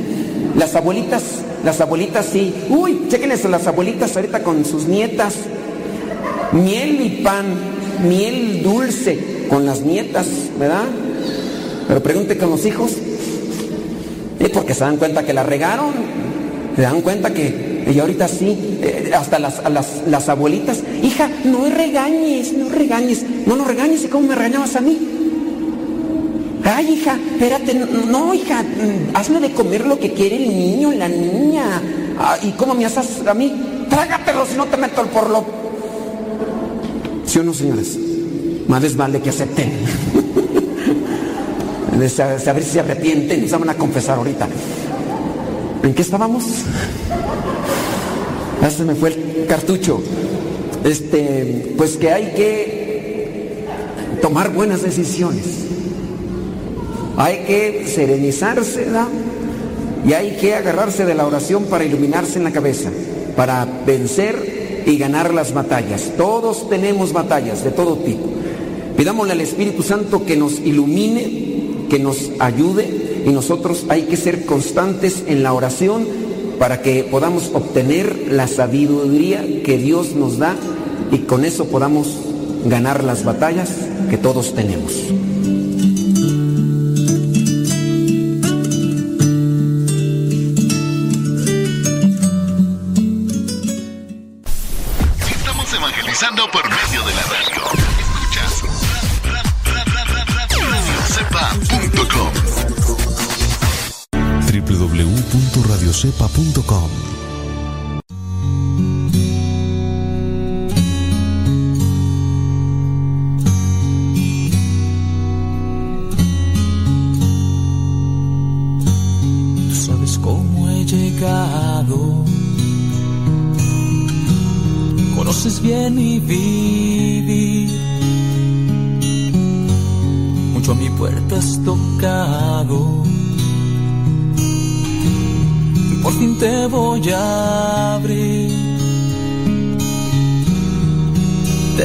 Necesito, acude a mi llamar. No vengo a pedirte, hoy vengo a dar.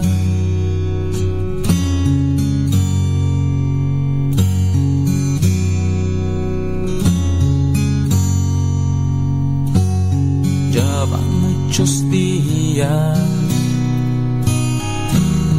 Te he querido decir que detrás de esta sonrisa de verdad no soy feliz. Te necesito, acude a mi llamar.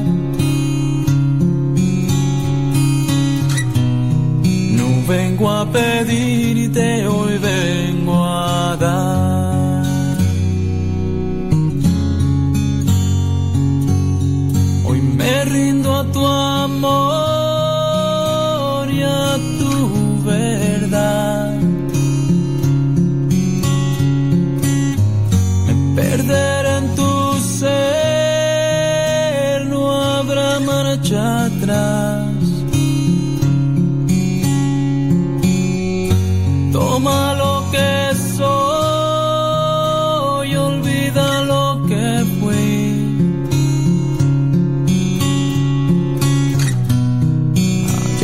pasó, yo hoy soy de ti.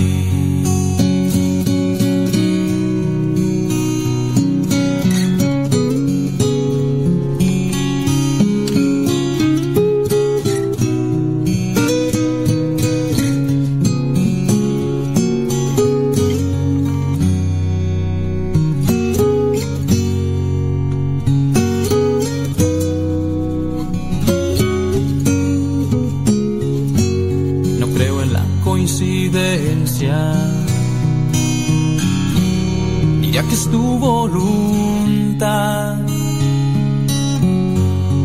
el que aquí hoy te cante, con amigos de verdad, a través de ellos te he podido ver. Gracias amigos hablarme de. Hoy me rindo a tu amor y a tu verdad.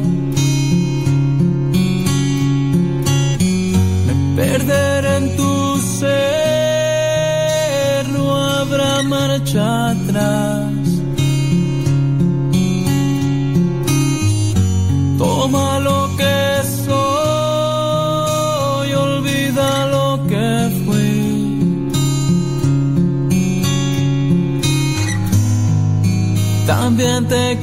Quisiera contar.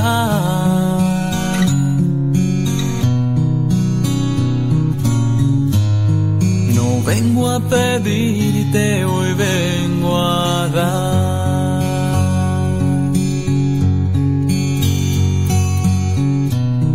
No vengo a pedirte,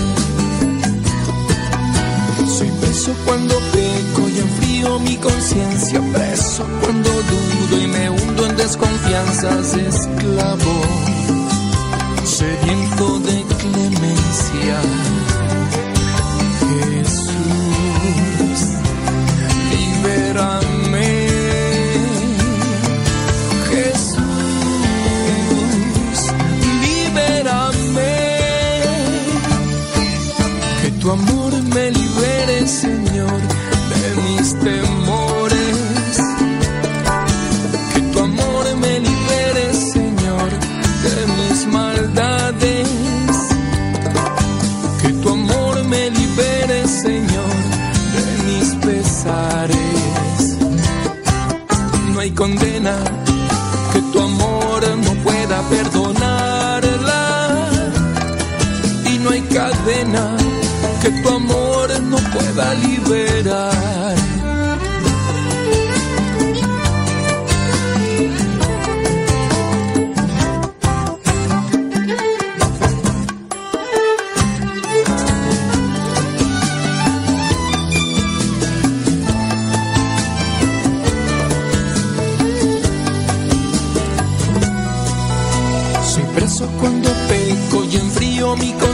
Conciencia, preso cuando dudo y me hundo en desconfianzas, esclavo, hambriento de indulgencia.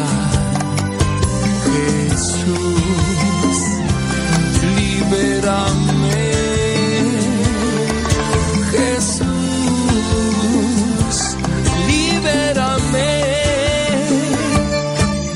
Que tu amor me libere, Señor, de mis temores.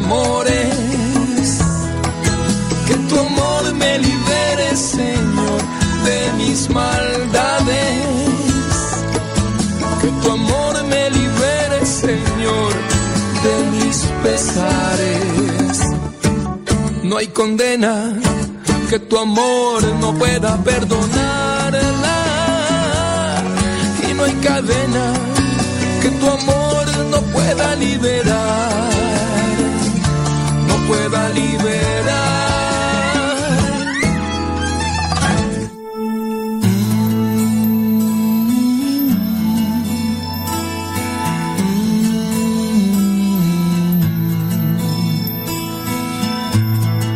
Te pido, Señor, envíame tu espíritu. Sóplame, Señor, espíritu divino. Todos mis temores se irán, huirán, mi entendimiento se abrirá, veré la luz y la verdad.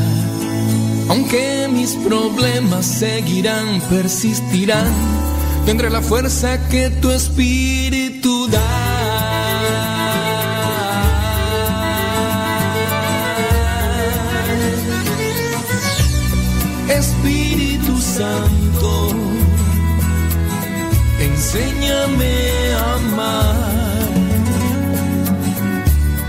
Espíritu Santo, enséñame a confiar.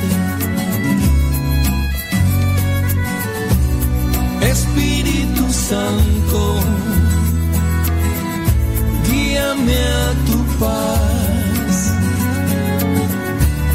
Espíritu Santo, mi fuerza eres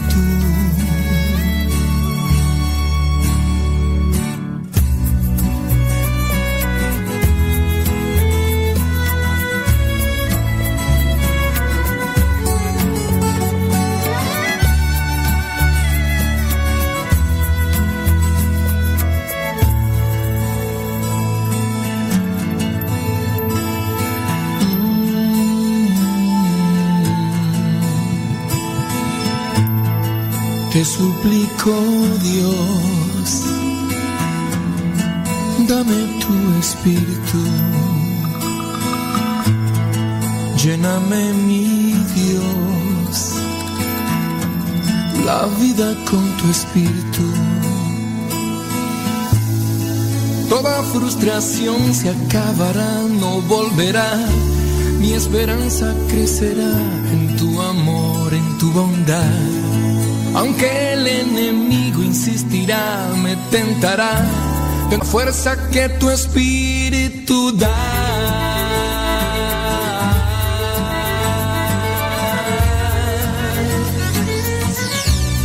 Espíritu Santo, enséñame a amar. Espíritu Santo, enséñame a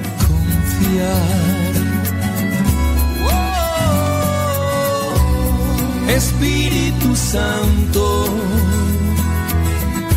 guíame a tu paz. Espíritu Santo, mi fuerza eres tú.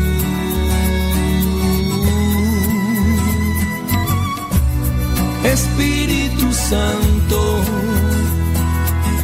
enséñame a amar. Espíritu Santo, mi fuerza eres tú. Mi fuerza eres tú.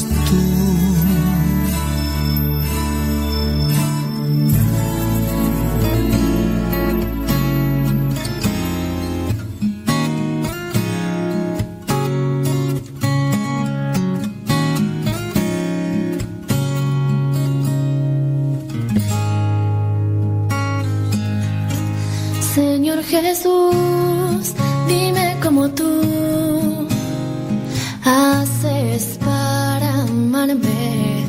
Si en mi interior, en mi corazón, me falta entregarme, pero tu amor puedo percibir.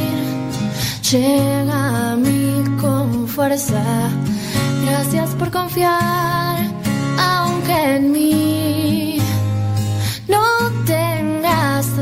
respuesta.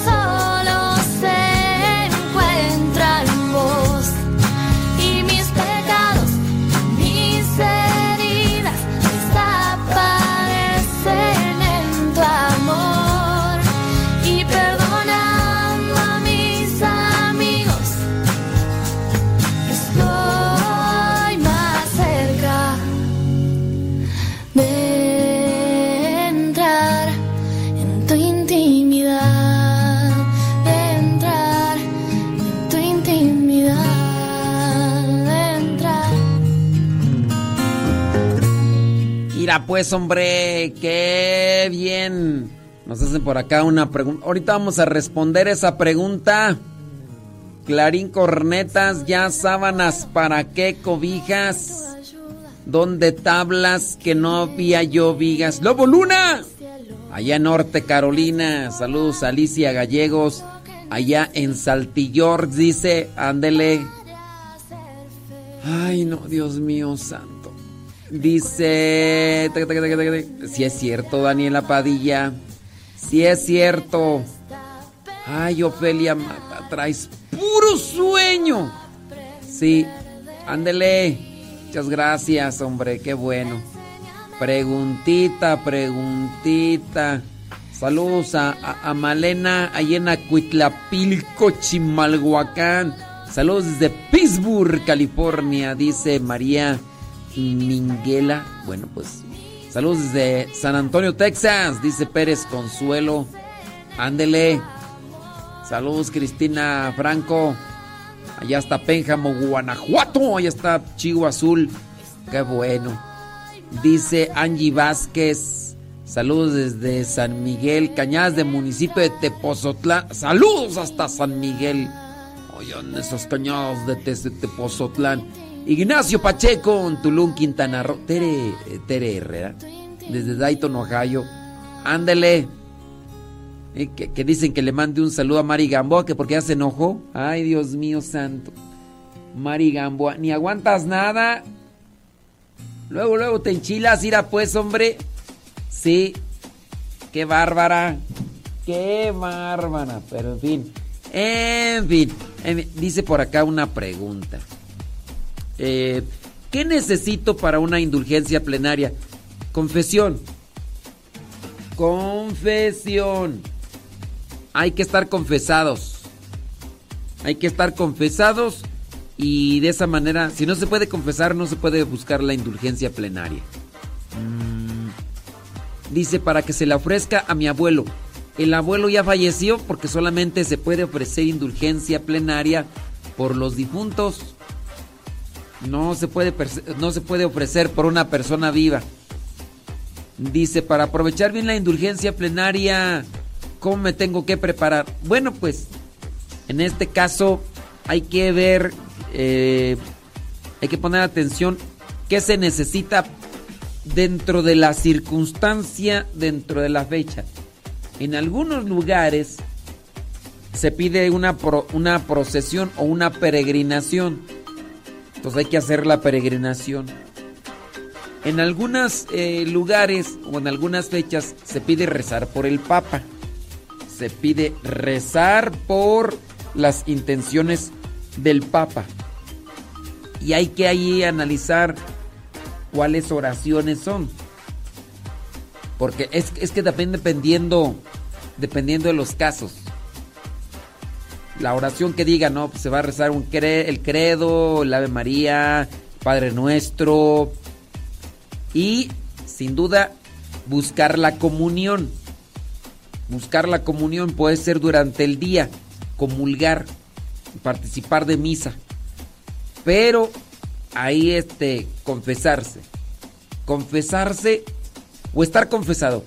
Ahora, no necesariamente tiene que ser en el día, ya que algunos piensan que tienen que confesarse ese mismo día. Se tiene que confesar. eh, si no, eh, tienen que confesarse ese día. No, o sea, pueden estar confesados. Alguien me preguntará, o me han preguntado, bueno, ¿y cuánto tiempo tengo que estar confesado? Pues debe estar confesado. ¿Puedo estar sin, este, confesado eh, desde hace un año? Pues no. O sea, recientemente, hombre.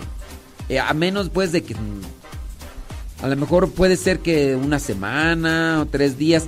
Pero también te confesaste ayer y ya... Este, estuviste cometiendo muchos pecados el día de ayer en la noche o hoy en la mañana, pues ya ahí ya, ¿no? ¿Verdad? Tienes que estar confesado recientemente y estar en gracia. Y en su caso, no sé, rezar, dependiendo, miren, si, si le dicen, no, es que para ganar indulgencia tienen que ir a este lugar, tienen que hacer una peregrinación, tienen que hacer esto, tienen que caminar aquí, tienen que entrar, tienen que ir a este templo, tienen que ir al cementerio, porque también a veces eh, se puede ganar cuando el 2 de noviembre, cuando se pide rezar no sea la mejor el rosario, rezar el credo, rezar. Hay que analizar sobre la eh, fórmula para alcanzar la indulgencia en el lugar donde se encuentra. ¿No, Rice? Ándele pues. Salud, dice bli bli bli bli bli bli. Ándele. Saludos a Lucy allá en, en, en la Florida. ¿Cómo está? ¿Todo bien o qué? Ándele, dices. A mí se me hace que. eh, bla, bla, bla. Saludos a Roselina, ahí en Carolina del Norte. Ándele, pues. Dice. ¿A poco sí? Órale. Ándele, saludos a Andrés. Andrés, el que te visita cada mes. Nada, no es cierto. Dice por acá, saludos desde Massachusetts. Allá está Maribel Rodríguez. Ándele, con todo. Déjame ver acá. Saludos, dice desde Sonoma. Ah, para Isaac. Saludos para Isaac y Briana. Que tengan. Ándele pues con todo. Échele saludos allá a Isaac. Allá en Sonoma. Sonoma, California. Ajá. Saludos, dice Tere desde California. Ándele pues, hombre. ¡Ay, ten los saludos! Déjame ver por acá preguntas. Saludos a Daías. ¿Cómo andamos, Adaías? Dice. Uy, dice, no, pues sí es cierto. Ándele. Órale. Déjame ver por acá. Es que están puros saludos, tú. Puro saludos. Déjame ver si encuentro por aquí la una preguntita o algo porque de saludos.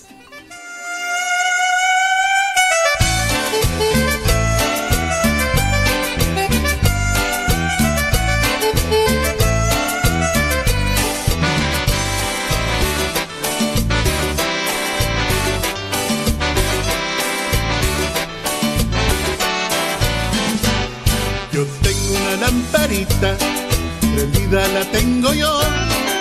Yo tengo una lamparita que llevo siempre en mi corazón. Yo siempre me alumbro en ella y la cuido con amor. La limpio y le pongo aceite que no se apague, gloria al Señor. Quiera tu lamparita, es la palabra de Dios. No dejes que se te apague, llévala siempre en tu corazón. Alza tu lamparita,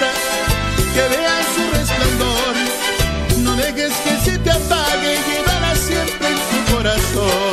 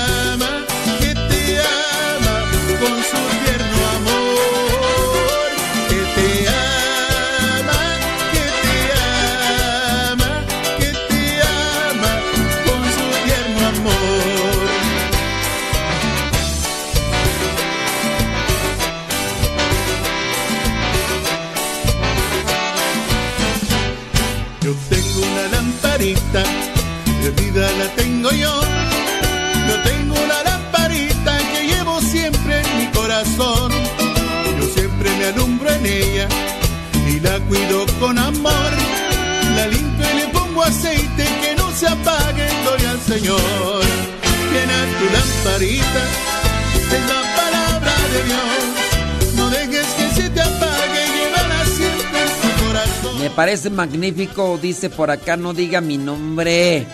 Tengo una situación muy difícil con mi hijo. Ave María Purísima.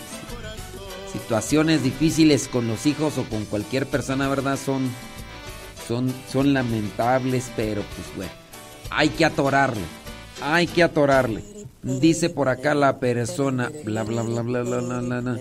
Mire, tengo una situación. eh, Dice que su hijo tiene 18 años, se fue de la casa porque no están de acuerdo en su afición a la marihuana.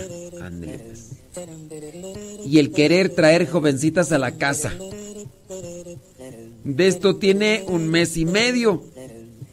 Hemos estado en contacto con él. Vemos con tristeza cómo está arruinando su vida. Dejó el trabajo y ahora nos pide trabajo a nosotros. Y tratamos de ayudarlo con eso, pero al mismo tiempo ya no queremos hacerlo. Dice que su esposo y ella, porque saben que sigue con el vicio, ¿cómo debemos de actuar con un hijo así? Dice, no escribo mucho, pero siempre que puedo lo escucho. Y déjeme decirle que me encanta su programa. Ande pues, hombre. Está difícil. ¿Cómo hacerle, oye? Ay, Dios mío santo.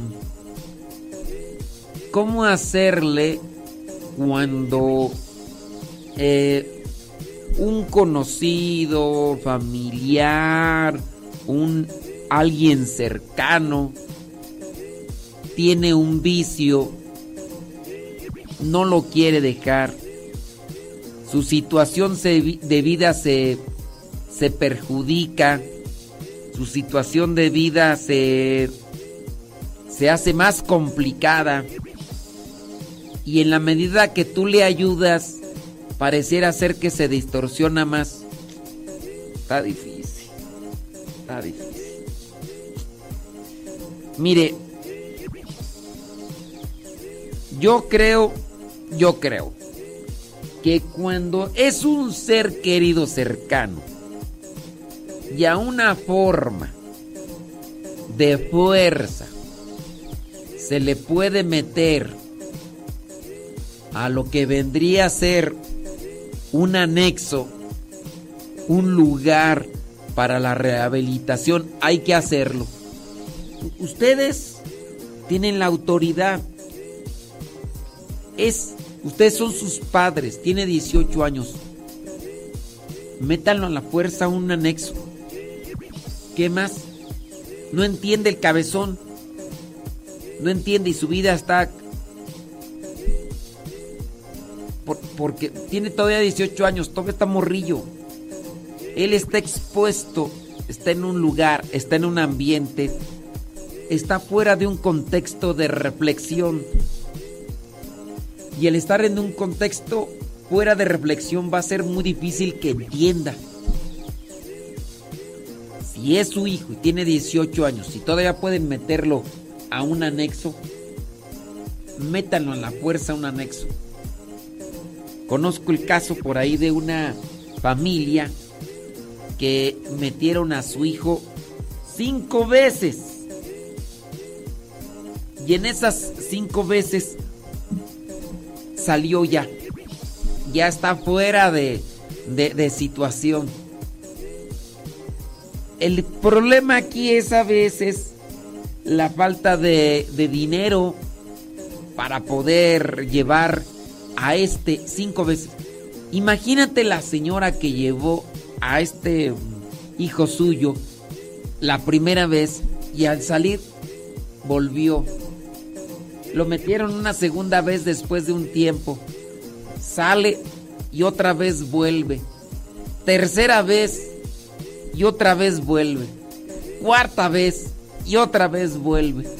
Pero bueno, lo metieron una quinta vez y después de la quinta vez fue chicle Digo, por lo menos tenerlo ahí. A ver, puedes pagar para que lo tengan en el anexo.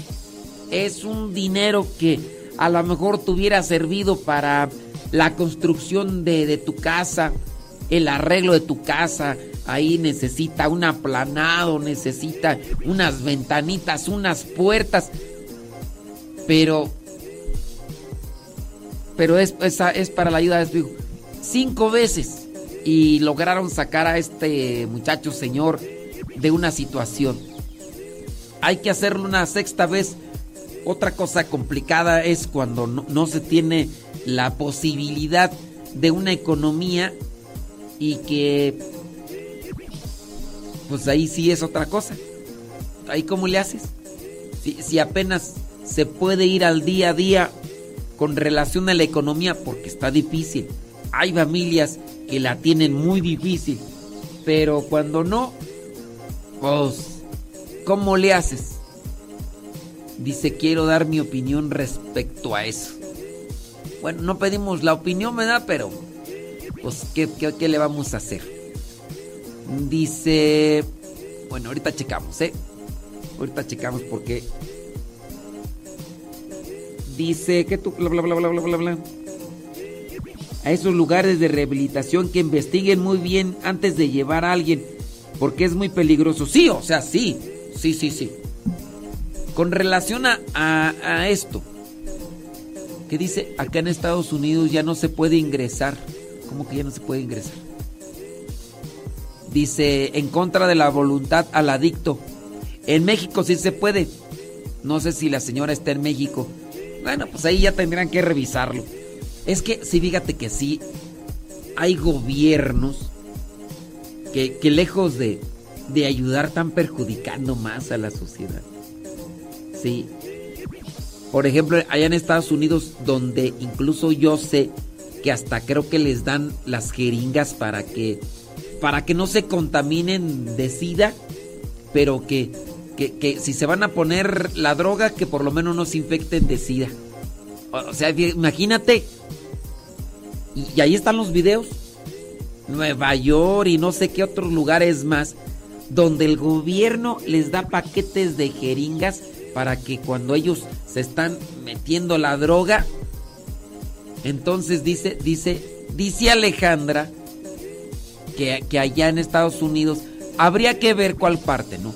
Que no se puede ingresar en contra de la voluntad al adicto. Dice. Pues ahí revisen. Ahí revisen. Pero sí. Si el adicto dice, si el adicto es mayor de edad, tiene que ir por su voluntad. Sí, con relación a la lo que decía Dolores, que hay que ver bien en dónde, a dónde se lleva, pues sí. Sí, también se tiene que analizar. Miren, también hay que tener cuidado, ¿no? Porque puede ser que el adicto, al no estar de acuerdo en que lo lleven a ese centro de rehabilitación, puede ser que te presente ese lugar como un infierno y tú a lo mejor le crees. Pero puede ser que sea una forma de manipulación o chantaje para decirte, oye, no quiero estar aquí. Mira, es que aquí me maltratan muy feo. Mira, es que aquí me, me, me dan de comer comida echada a perder. Oye, pues, ¿qué quieres? Pues no vas a querer también un paraíso en un lugar donde se te, te, te está dando una rehabilitación. Sí. Pues sí, porque sí, Ay, yo, yo he sabido pues de, del chantaje. Los que tienen una adicción y están en contra, en contra de, de, de, su voluntad, pues, van a manejar un, un, dice Erika Gómez que quiere dar su opinión sobre eh, el adicto. Na, nadie te está pidiendo la, la opinión, Erika. Sí. Na, nadie te la está pidiendo. Pero bueno, déjame leer acá rápidamente. Dice, en Estados Unidos el adicto debe ir voluntariamente. Está bien, pues ya. No, nadie te la pidió, ¿verdad? Pero pues, pues bueno. Pero regresando al punto, oye. Este, sí, las personas deben de, de, checar bien a dónde lo van a llevar. Traten de, de analizar, de cuidar bien lugares, porque sé, sé que algunos lugares los maltratan a los adictos. Pero sí, cuiden muy bien esto de, de, ayudar hasta donde se pueda. Ya cuando no se puede por lo económico, porque no hay lugar, por lo que... Pues habrá trabas. Ahora, ¿qué, qué, qué surge después cuando no quiere? Pues ya nada más la oración. Ya nada más la oración. Sí, es que, es que quién sabe que cuando les digo opinen, no opinan. Y ahorita que no les digo opinen, opinan, pues.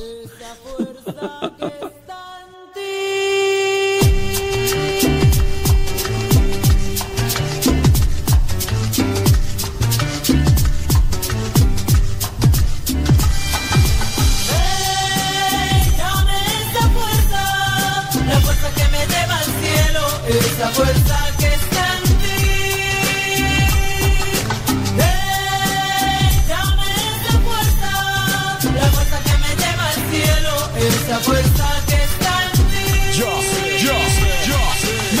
esta fuerza, la fuerza que me lleva trabajo no tengo ningún consuelo. Solo tengo deudas y muchas preocupaciones. Pues día a día cargo con las mismas sensaciones. Mi vida iba para abajo, es lo que yo había visto. No conocía al Mesías, el Señor llamado Cristo. Solamente hablaba de dinero y de pobreza. Hacía lo que fuera por llevar para mi mesa.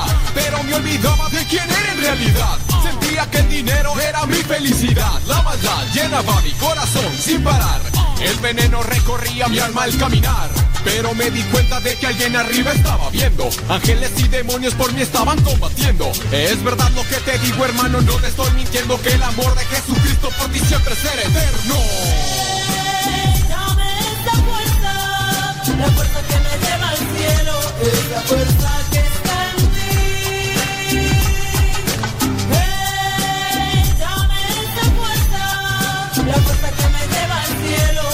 esa fuerza Lléname de energía, lléname de tu entusiasmo. Llévame de tu mano, la cual a veces he soltado. Nunca la he olvidado, por eso vengo a tus brazos. Y como todo hijo, mucho me he equivocado. Rescátame del mundo, lléname de tu amistad. La que nos dice cómo obtener buena vida. Esa que todos buscan y que contigo se encuentra. Esa la cual yo le llamo vida completa. Es que tú con nosotros, dime quién contra nosotros. Andando a tu lado, debajo se queda flojo. Tú eres el apoyo en el cual mi vida enfoco. El dueño de este mundo, eres alguien maravilloso. Acaparas mi atención cuando no. Te saludo con gusto donde quiera que te encuentres y como quiera que te encuentres. Saludos a Caro Miranda Contreras. A, Caro Miranda Contreras, a ver si nos pones ahí más específico lo que nos preguntas porque como que no le entiendo. Saludos, dice, para Concep- Concepción Hostos de Naranjos, Amatlán, Veracruz. Dice, de parte de la familia Gamboa Hernández. Ándele pues, pues ahí está. Rosanelli Hernández Gamboa. Por cierto, un saludo a Mari Gamboa que se, que se enojó. Hasta eso. Málgame Dios con Mari Gamboa, de veras. Saludos, dice desde San Vicente Guerrero, Álamo, Veracruz. Y saludos a Ruiz, Álamo. Sí, María Minguela desde Pittsburgh, California. Álamo. Así se llama ahora una muchacha que se hizo cambio de, de todo. Si antes se llamaba Alma y ya se hizo cambio de todo, dice que ahora se llama Álamo. Pues sí, hombre, pues, ¿qué le decimos? Pues. sí, es cierto. Saludos a doña Carmen, ahí en Juventino Rojas, Guanajuato. Doña Carmen, ¿qué onda? ¿Cómo andamos? ¿Todo bien o qué? Oiga, antes nos mandaba muchos mensajes, hoy ya, ya nada de nada, pues luego uno se preocupa. ¿eh? Así como don David Trejo que de, de repente manda mensajes y ya después uno manda mensajes y, y quién sabe dónde andan y, y quién sabe por acá.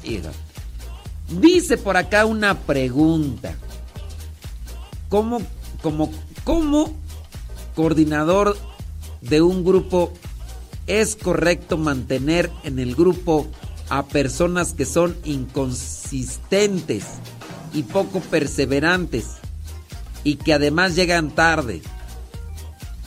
Ya se ha hablado de ellos con ellos muchas veces. Pues depende también qué grupo. Miren, si, si la inconsistencia no afecta en el apostolado, pues no hay que tenerlos mm, muy en cuenta. Pero no puede ser que, por ejemplo, ellos tengan que realizar cierto tipo de apostolado que sea como la, la directriz de ese apostolado y tenerlos ahí. Creo yo que en la medida que se pueda hacer que ellos participen de algo, pues hay que hay que ayudarles, hay que apoyarles porque lo necesitan, porque son inconstantes, pues también hay que analizar su situación. A veces es una enfermedad física, a veces es una enfermedad espiritual, a veces es falta de evangelización. Por eso hay inconstancia. A veces no es tanto la evangelización, a veces es una responsabilidad. Mire, que yo conozco, por ejemplo, a estos grupos donde el coordinador, cuando está de coordinador, no falta. Cuando no está de coordinador, a cada rato falta. Cuando es coordinador, pone ejemplo. Cuando no es coordinador, no pone ejemplo. Y ahí tú dices, falta también de evangelización, sí. Falta de compromiso. La falta de compromiso en un grupo de iglesia, sea cual sea, la falta de compromiso es también falta de evangelización. Ahora, puede ser que esté comprometido, pero también porque puede cuidar solamente la apariencia. Creo que en todo el sentido es buscar que una persona esté evangelizada para que en cualquier circunstancia, sea el coordinador o no lo sea, esté comprometido, no por el cargo, sino esté comprometido con Dios, para que a su vez siempre esté evangelizando, para que siempre esté evangelizando, y no en este caso que solamente esté haciendo las cosas para taparle el ojo al macho. Hay que buscar la evangelización. La evangelización incluso hasta en los sacerdotes o los consagrados, religiosas o religiosos. Podemos hablar de casos de religiosos, religiosos que, que a lo mejor no están evangelizados, están catequizados, conocen, saben, saben de la Biblia, es más, hasta dan clases de Biblia, pero hay una falta de compromiso, una falta de compromiso, por eso llegan tarde, por eso no hacen las cosas que les corresponden. Y ahí es, también está la falta de evangelización. Y puede ser que también el sacerdote, o en su caso, el obispo, necesite la evangelización. Está complicado, complicado. Por ejemplo, ¿qué podrías tú decir de un religioso que se anda haciendo tatuajes y luego que en los tatuajes se pongan nombres de personas? ¿Quién sabe quién serán esas personas? ¿Qué puedes decir de un religioso, hablando de un religioso como consagrado, que se anda haciendo implantes, que se anda poniendo cierto tipo de cosas para que se anda poniendo silicón, que se anda haciendo cirugías para y tú dices, es religioso o religiosa que se anda maquillando religiosa que se ande maquillando o religioso que se ande haciendo cirugías de pompas. Como que ya no, ¿verdad? Ya, ya está, ya está. O que se ande acomodando las cejas. Que ¿Cómo le llaman esas cosas donde se andan arreglando las cejas tú? Sí. ¿Cómo se, ¿Cómo se le llama? Se le llama una cosa así, no yo he escuchado. O un sacerdote que cuide su barba delineada, que incluso vaya, que se ponga tintes en la barba o que se ande, digo, arreglando el pelo porque tiene canas y, y como que tiene un manchoncito a casa y como que no se le ve bien. Como que ya no, ¿verdad? Van a decir, pues tú como ni cabello tienes, pues algo habrá por el estilo. Pero este, digo, en su caso, a lo mejor echarse un champú para eh, la cuestión de caída de cabello. Sí, dice, de todo hay en la vida. Sí. Sí, sí. Entonces, uno, uno tiene que cuidarse, ¿sí? Uno tiene que cuidarse. Te echas un champuncito para evitar la caída de cabello. Eso digo. Pero ya otra cosa es andarte pintando el cabello como consagrado. Y esto yo pues lo remito a una situación eh, en falta de compromiso por los que están ahí. ¿Qué necesitamos? Necesitamos la evangelización. y la evangelización. ¿Qué es la evangelización para ti? Vamos a poner esa pregunta. Para ti, ¿qué es la evangelización y qué es estar evangelizado? A ver si me lo pones con palabras sencillas, comprensibles. ¿Tú qué entiendes por estar evangelizado? ¿Tú qué entiendes por la evangelización? Para ti, ¿qué es la evangelización y qué es estar evangelizado?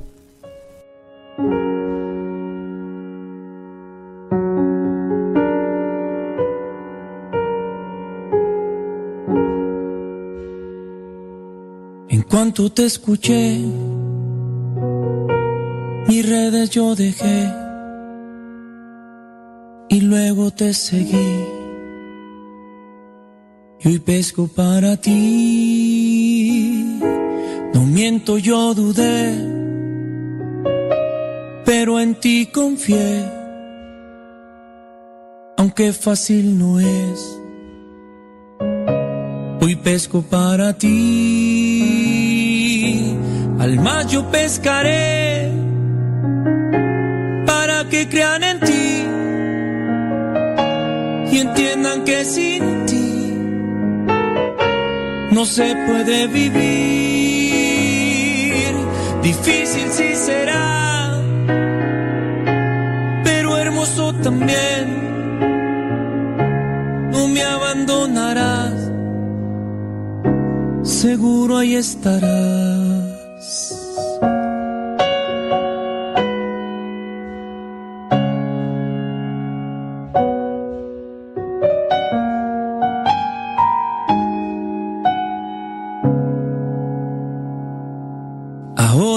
Para ti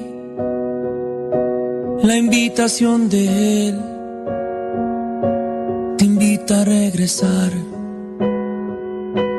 y a pescar para Él. Sin miedo a ti te da, Él te lo quitará, pues es mucha la mies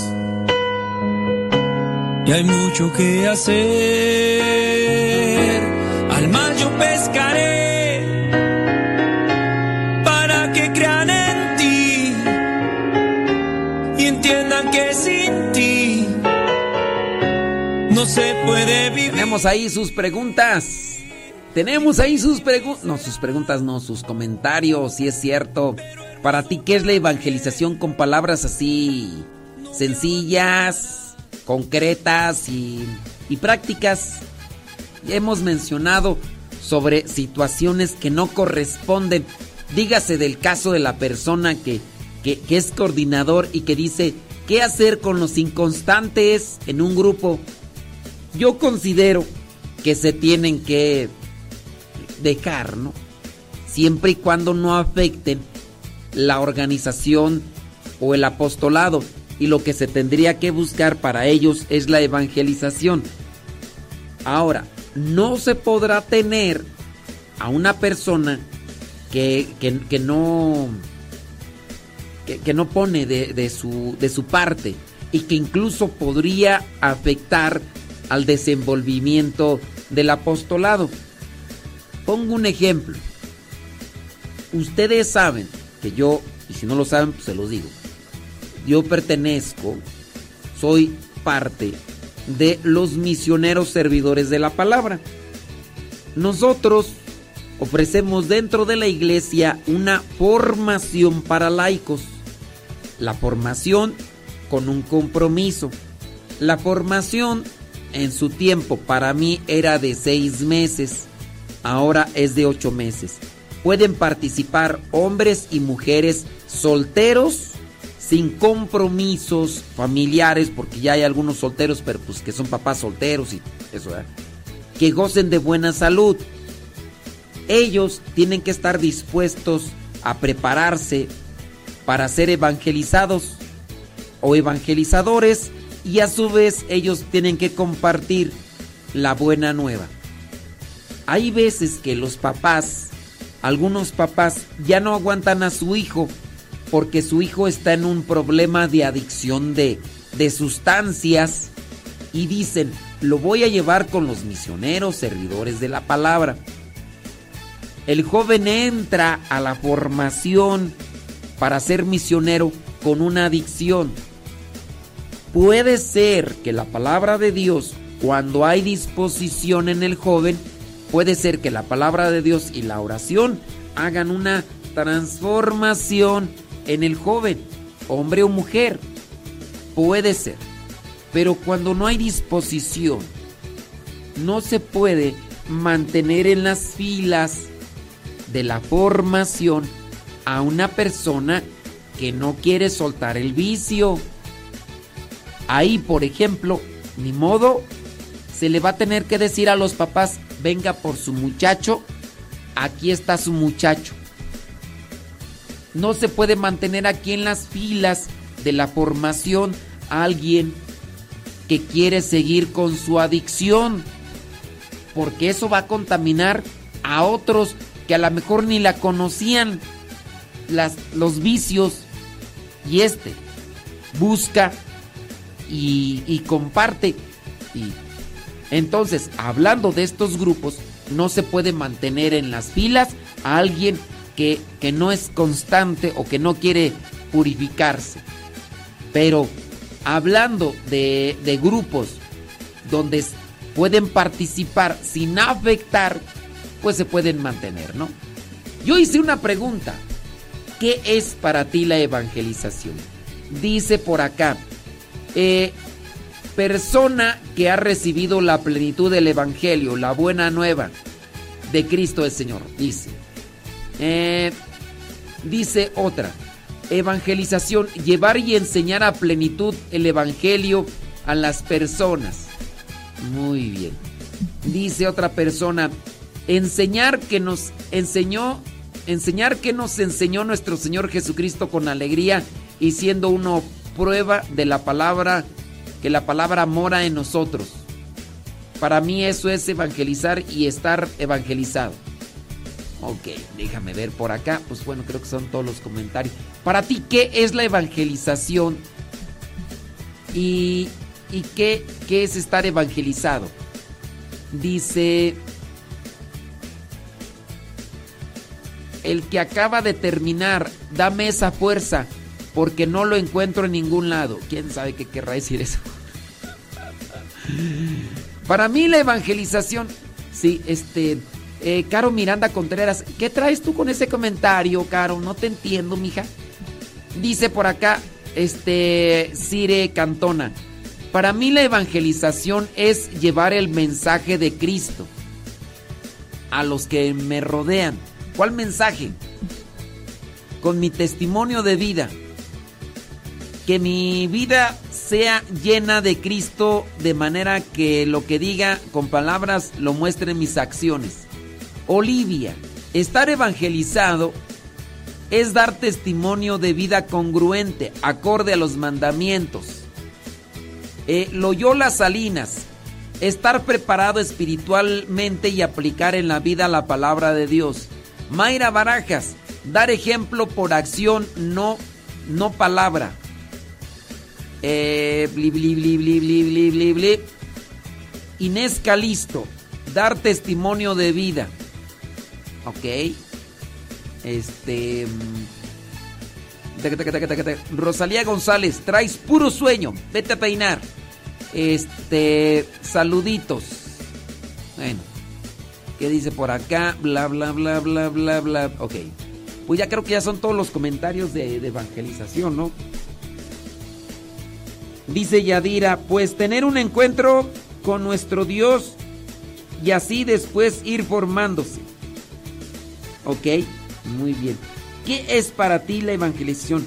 Lo que pasa con las personas inconstantes es que no se puede contar con ellos. Bueno, eso sí. Dice, evangelizado, hacer vida el evangelio.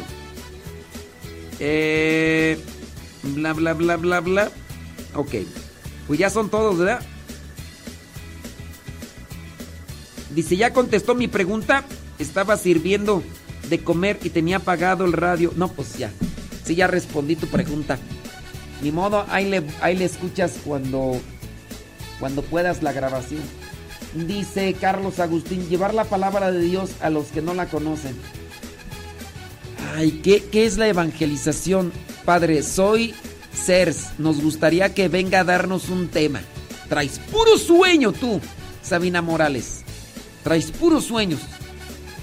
Dice Marta Avilés. Entonces quiere decir que seremos juzgados dos veces. ¿De qué me estás acá preguntando? ¿Quién sabe qué traerán por acá? Bueno, vámonos con, con- con la pregunta que hicimos. ¿Qué es la evangelización? La evangelización es... eva- e- evangelización es recibir el mensaje de lo que es el reino de Dios. Estar evangelizado es vivir el reino de Dios. El reino de Dios es justicia, paz y alegría del Espíritu Santo. Cuando se vive en la justicia, en la paz y en la alegría del Espíritu Santo, ayudando, eh, corrigiendo, edificando, este, construyendo. Eso es vivir en el reino de Dios. Lo que es la evangelización es anunciar el reino de Dios. Anunciarlo de palabra. Alguien decía ahí que de palabra no. No, hay que anunciarlo de palabra. Pero sobre todo con la vida. Evangelizar es dar a conocer la buena nueva. Por eso evangelio. Evangelio significa buena nueva. La buena nueva es el reino de Dios. El reino de Dios es justicia, es paz, generosidad, entrega, sacrificio. El reino de Dios es la vida de Cristo. Hay que anunciar lo que nos enseñó Cristo con palabra y vivir conforme nos enseñó Cristo. Evangelizar es anunciar lo que nos enseñó Cristo de palabra, pero con la vida. Estar evangelizado es vivir conforme a nos lo enseñó nuestro Señor Jesucristo, de palabra y de obra. Eso es la evangelización, eso es evangelizar. En, en palabras concretas, así.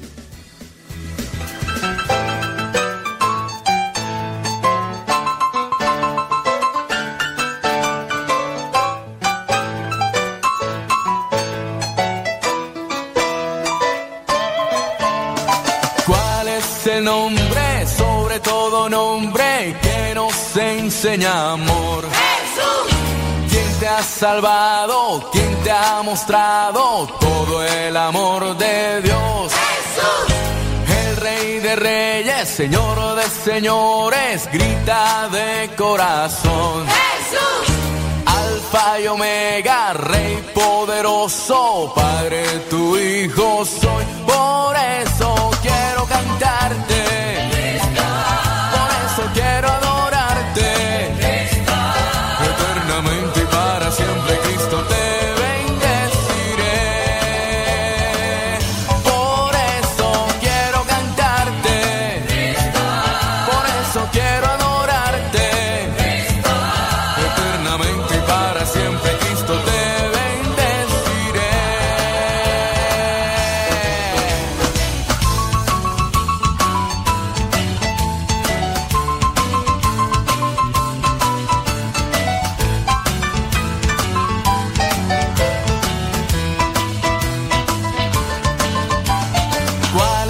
La madre de la iglesia de nosotros y de Dios? Quien intercede ante su Hijo por nuestra salvación. Quiero escuchar fuerte de tu voz el nombre de esa mujer. Que solo quiere que hagamos todo lo que nos dice Él. Por eso fuerte. Porque somos uno en Cristo. Eternamente y para siempre Cristo te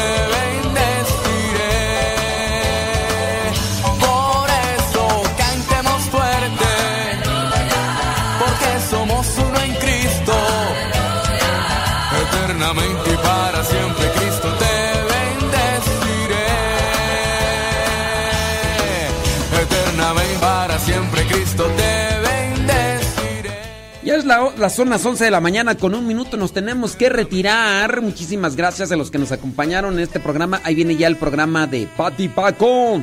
Programa Lo que Dios ha unido con Pati Paco. Eh, después de las 12 estaremos por ahí leyendo sus comentarios. Si es que nos dan oportunidad. Así que los acompañamos. Después de las 12, si nos dan esa oportunidad, por acá los encontramos. 12 del mediodía, hora del centro de México. Ahorita viene Pati Paco. Gracias. Recuerden que este programa se quedó ahí grabado ya en YouTube. Modesto Radio es el canal. También en Facebook Modesto Radio. Y también se estará subiendo a Spotify, a iTunes, a Google Podcast. En Spotify busquen Modesto Radio. Google Podcast, Modesto Radio. Google Podcast es una aplicación así. Descargan esa aplicación y buscan Modesto Radio. Y ahí están los programas. Ahí les sirve porque ustedes descargan los programas y los podrán escuchar cuando no tengan internet. Una persona va a salir de viaje, no tiene internet, ya descargó los programas, pues ahí los puede escuchar. Programa, este programa, por ejemplo, dura tres horas. Vas a hacer un viaje de, tres, de nueve horas. Descárgate tres programas de los nuestros y, y ya completaste. Ya sabes, aquí hay música. Aquí hay temas, aquí hay las reflexiones, de todo un poco como en botica. 11 de la mañana con 3 minutos. Hoy día jueves 21 de septiembre. Vámonos de... Ya viene Pati Paco con lo que Dios ha unido. Después de las 12 regresamos.